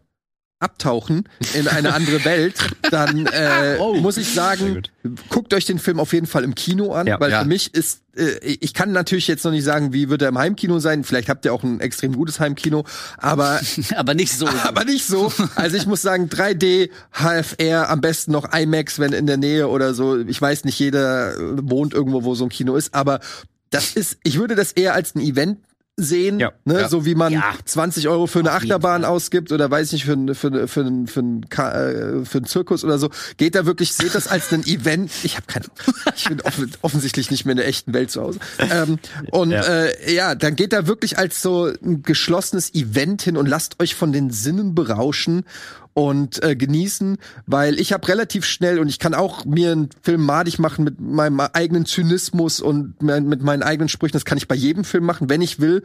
Das ist ein Film, wo man, wo, wo man sagt, nee, da lasse ich mich jetzt drauf ein. Ja. Und dann hat man, glaube ich, drei fantastische Stunden, wenn man da hingeht und sagt, oh, jetzt kommen die wieder und die sind blau und oh, Ja, ja, nein, genau. Ja, ja, ja. Wenn man da so rangeht, Dann dann, kann man sich den eigentlich. Film natürlich auch äh, madig machen, aber dann sollte man es einfach auch ein lassen, weil wozu dann das Geld ausgeben? Und die Quote, auch, ja. in der Etienne Gade während 192 Min- Minuten geredet hat, es war erstaunlich gering. Man muss es einfach Rede ich sagen. sonst so viel? Du redest schon sehr viel im Kino. Ja, Oder du bist schon so ein kleiner Chefkommentator. Kommentare. Aber Ja, ja. ja, ja, Kommentare. Aber ich sag mal so, deine Kommentare hielten sich in Grenzen. Ich weiß noch, wie du dich einmal rüber, ich weiß noch, wie du dich einmal rübergebeugt hast und meinte, Alter, so ein Ding. Ich glaube, das war, da haben sie einen dieser Libellenhubschrauber gezeigt, wo ich noch gemeint habe, oh, ich find's so geil, was da jetzt für viele kleine Raketen und Waffendetails noch mit dran sind. Die waren vorher nicht zu sehen bei diesen alten, bei dem ersten Film so. Die haben ja sämtliche Gadgets haben sie ja noch mal mit zusätzlichen Details Ja. aufgewertet, wo du noch gesagt hast, oh, so ein Ding, wie bei Star Wars. Ah. Und dann wieder ruhig. Der Stachel sitzt tief. Ey, ich muss sagen, ich fand's ganz angenehm, weil also du saßt in der Mitte zwischen uns Ja. und ich fand's eigentlich ganz cool, dass du dich für deine Kommentare immer nur zu Schritt rüber Ja, aber gelehnt hast, weil ich dann in Ruhe den Film gelesen Ich hatte, ich habe ein, zwei Mal habe ich auch, aber ich habe dann gemerkt, so, äh, du, du hast auch keine Anstalt gemacht, dass du sie hören willst. So. Du, vielleicht Er will sie nie hören. Vielleicht, Er will sie nicht Nee, hören. also da bin ich echt so ein Purist. Ja, ja. Ich mag das nicht. Und äh, Anne, wir waren ja auch mit Anne da, die hat äh, im Finale nur einmal ganz kurz, das kann Ja, man vielleicht ja, auch ja, mal- ja, ja. Im Finale, da, ich sag's natürlich nicht, aber da gibt es, ich sag mal, eine charakterliche Entscheidung einer Figur, die ist vielleicht Fragwürdig. nicht komplett wasserdicht so hingeschrieben, dass man das sofort schluckt. Und da hat sie also relativ auch gesagt, ja genau. Ja, ich saß ja rechts neben an. Ich dachte so, ah ja, genau. Ja. Okay. Standardspruch von meiner Frau bei fast jedem Film, den wir gucken. Aber, und vielleicht noch mal einmal hinzugefügt, es war für einen Cameron-Film waren auch ein paar, ein, zwei ähm, überraschende Härten dabei. Ja, ja, mit dem Arm zum Beispiel. Ja, mit dem Arm zum Beispiel. Ja, Ja, ja. Also, ja, Ja, haben sich eine, die durften genau eine Hast du Szene Terminator 2 zeigen. gesehen? mit Terminator 2, come on. Ja. ja. Pff, Ey, wie er sich den Arm abschneidet. Ah, wir reden, das ist ein ja anderes Level hier. Aber ich, Er muss der ja- erste, Ja, aber- also ich habe er den muss ja davor rated geguckt, der, sein. Ist ja- der ist ja zweite, zwölf. Ich war- der ja, zweite hat, war auf jeden Fall ein härter ein Ticken als der erste, definitiv. Aber das würde mich mal interessieren. Würdest du mit, äh, mit Tom da reingehen? Ah, ich weiß es noch nicht. Ich muss ihm halt erstmal den ersten Film zeigen. Was Aber bringt ich ja hatte, ich hatte dann, Und checkt er die Story ja gar nicht. ich hatte die ganze Zeit überlegt, ist das schon was für meinen Großen? Und dann bin ich aber zum Ergebnis, der wird jetzt zehn. Und da habe ich äh, gedacht so. Doch. nee, äh, gut, weiß ja, ein bisschen Ja, ja. Aber auch von der Länge her. finde ich. Ja, so die, die Länge ist das eine, aber erstens ist mir das schon fast zu viel. Der hat ja eh schon äh, Aufmerksamkeitsprobleme und das ist schon sehr viel, was da auf einen reinprasselt. Ja. Und dann ist, sind da halt, ich weiß genau, gerade so gegen Ende hin, da passieren dann so Sachen mit Familie und, und, und so, das würde ihn, glaube ich, sehr, sehr mitnehmen. Was mich ärgert, weil ich würde ihn so gerne, dass der den im Kino hat. Ja, ich auch. Ne? Also, mein Sohn ist halt noch nicht zehn. Wenn mein Sohn zehn wäre, hätte ich überhaupt kein Problem damit. Jetzt muss Ja, ich mache das halt nicht so sehr vom Alter ab, sondern eher von, wie der halt ist. Ja, aber dann hat er noch mehr gesehen. Ne? Ja, vom Entwicklungsstand. Aber mein Sohn kommt mit den ganzen Sachen schon relativ gut klar, Ja, beziehungsweise hat da echt auch Bock drauf so. Und ich würde ihm, ich würde ihm auch so gerne den Film zeigen im Kino, weil ich glaube, das ist nochmal was ganz anderes. Aber 192 Minuten und dann noch am Ende so eine Brille oben drauf. Und am nächsten Tag Deutschklausur. Ja, und das, ich glaub, das, das wird er nicht schaffen so. So, Ja. aber wir müssen jetzt mal hier zum Ende kommen. Alter, wow. Wir haben es geschafft. Krass. Äh, ich würde gerne noch einmal kurz äh, die, die Streaming-Tipps bitte einblenden. Ja, nur, dass mal, dass, dass man das einmal gesehen hat, hier, was man hat, äh, wenn man Bock hat. Ach, den haben wir neulich geguckt. Welchen? Bei Haselnüsse für Aschenbrödel. Muss sein. Siehste, Beste. ist jetzt auf Prime. Äh, ansonsten Todesjunge nach Humor, schöner Western, One of These Days, die Ver Realverfilmung, äh, nee, die fiktionale Verfilmung von der Lieblingsdoku von Tarantino, Hands on a Hard Body, wo Leute so ihre Hand auf dem Auto äh, draufhalten müssen und durchhalten müssen. So. Ja. Ähm, Parallele Mütter von Pedro Almodovar über zwei Frauen, die sich kennenlernen im OP-Saal, äh, beziehungsweise in der, in der Entbindungsstation Ja. und Ach, dann den halt haben wir mal Den mochte ich gesprochen. ja. ja, den fand ich auch echt gut. Ja. Ja, und Fast and Furious 9 muss man ja nicht erklären. Also, äh, da geht's Aber geht's um auch um Autos, Familie. Ihr wisst, was auch um Familie. Um Familie. Und Familie. Familie, Ja. Und dann aber jetzt nochmal ganz wichtig, die, die Mediathekentipps. Hier, Freunde, Kultur King Korea. Von unserem geliebten Memo. Kollegen Memo Jeftic. Der hat eine Doku gemacht über den popkulturellen Einfluss Koreas, äh, wie der jetzt mittlerweile weltweit irgendwie zugenommen hat und welchen Einfluss er Er ist überall mit hat. seiner Familie vier Monate nach Korea gezogen. Genau, um das zu machen, das gibt's jetzt in der ZDF und in der Dreisat-Mediathek. Guckt's euch bitte an. Und ansonsten, ja, ist das Mediathekenprogramm ein bisschen spärlich. Wir haben halt natürlich auch schon vieles vorgestellt. Aber ich freue mich vor allem über Der Tiger von Eschnapur von Fritz Lang. Der deutsche Millionenfilm. Der deutsche Millionenfilm, weil den habe ich nämlich damals mal irgendwann, glaube ich, im ZDF Sommerkino Ja, ja, oder das so habe ich den gesehen, weil es ein Zweiteiler und irgendwie als da habe ich noch Erinnerungen als kleiner Junge dran und deswegen habe ich mir gedacht, komm, den erwähnst du jetzt mal. Und ja, Ja gut, und Fritz Lang, ne? Fritz Lang, ja. Filmhistorisch natürlich auch. Muss man auch mal gucken. Und ansonsten drei Tage Quiberon über, ähm, na, Wie heißt sie? Romy Schneider Ja. im Urlaub, äh, gibt ein Interview, toller, toll gespielt von Marie Bäumer als Romy Schneider. Pferde stehlen mit äh, Stellan Skarsgård über einen Mann, der sich zurückerinnert an seine Jugend, auch ein schöner Film. Und Sweet Home kann man mal als äh, Horrorfilm machen, ist so ein bisschen Home Invasion Film über eine Frau, die halt in einem Gebäude, das eigentlich verlassen ist, wo nur noch ein Mieter ist, der auch irgendwie so ein bisschen rausgeekelt werden soll. Da feiert sie mit ihrem Freund irgendwie Geburtstagsparty und plötzlich kommt halt ein fieser Axtmörder. Ja. Und ist, ist nicht verkehrt. War ist okay. nicht verkehrt. Das war okay. Ist okay. Es ist nicht, Kann man- Axtmörder geht immer. Kann ja, man mitnehmen. ja. Unterm Strich alles gut, aber keine Filme, für die man ins Kino gehen sollte. Und ich finde, das ist einfach der Unterschied zu einem Film wie Avatar. So, der musste, Gottverdammt nochmal, warte nicht, bis der irgendwie auf Blu-ray kommt oder was. Ey, guck mal mit dem Kumpel zusammen. Nee, geh ins Kino, guck den, lass dich wegblasen von diesen Sinneseindrücken, von der Technik dahinter, von dem Herzblut, was auch drin steckt, von dieser ehrlichen Zynie, äh, Zynismus befreiten Harmoniesucht, die dieser Film irgendwie auch auch hat und und total straight spielt, was ich auch mag, ohne Wink Wink, ohne hä, das ist alles ein Insider Gag. Nee, der meint das total Was ist mit ernst. Wolf passiert, ey? Ja, nee, was und und das finde ich einfach, ja, ab und zu braucht man sowas. Du Nee, aber Wolf kann ein ehrliches. Filme machen, gutieren. ich muss auch Ja, sagen, genau. nach, nachdem, nachdem wir so viel Ironie und Zynismus und sonst Ja, was ich- ich hatten, kann's nicht mehr äh, hören. bin ich auch mittlerweile echt bei diesen aufrichtigen Filmen Ja. deutlich Wir sind mehr. ja nicht mehr Anfang 20. Das ist so. genau. das Edge- das Edgelord-Tum ist vorbei. Ja, mit, Ja, Anfang, mit Anfang 20 ist das Geilste, zynisch zu sein. Und mit, mit, mit äh, in unserem Alter, ich sag die ja, Zahlen jetzt nicht, rollt man einfach nur die Augen und sagt oh, ja. Ja, den Gag habe ich schon vor 20 Jahren Ja, gemacht. genau, den haben wir alle schon. Ja, ja, du bist super smart. Du hast es Space. durchschaut. Wow, hab ich noch nie gehört, du Spacko. Das sind die Schlümpfe, ja. Gib mir ja, mein wow, ey, super originell, du Arschloch. Und mit dieser positiven Note verabschiede ich mich von euch da draußen. Vielen Dank fürs Zuschauen. Viel Spaß in Avatar oder vielleicht auch mit der einen der anderen Filme, die wir Jason. X, äh, Jason in Space hier. Ja, zum Beispiel. Vielen Dank, André. Vielen Dank, Eddie. Vielen Dank, Wolf. Vielen Dank, liebe Freunde. Und äh, bis zum nächsten sind bei Mal. Avatar 3. Wir sehen uns bei Avatar 3. Berichtet. Ich gehe auf jeden Fall nochmal rein. Auf jeden Fall. Und Hab ich mir schon gedacht. Ja. Macht's gut. Tschüss. Schreibt uns gerne, was ihr von dem Film haltet. Tschö.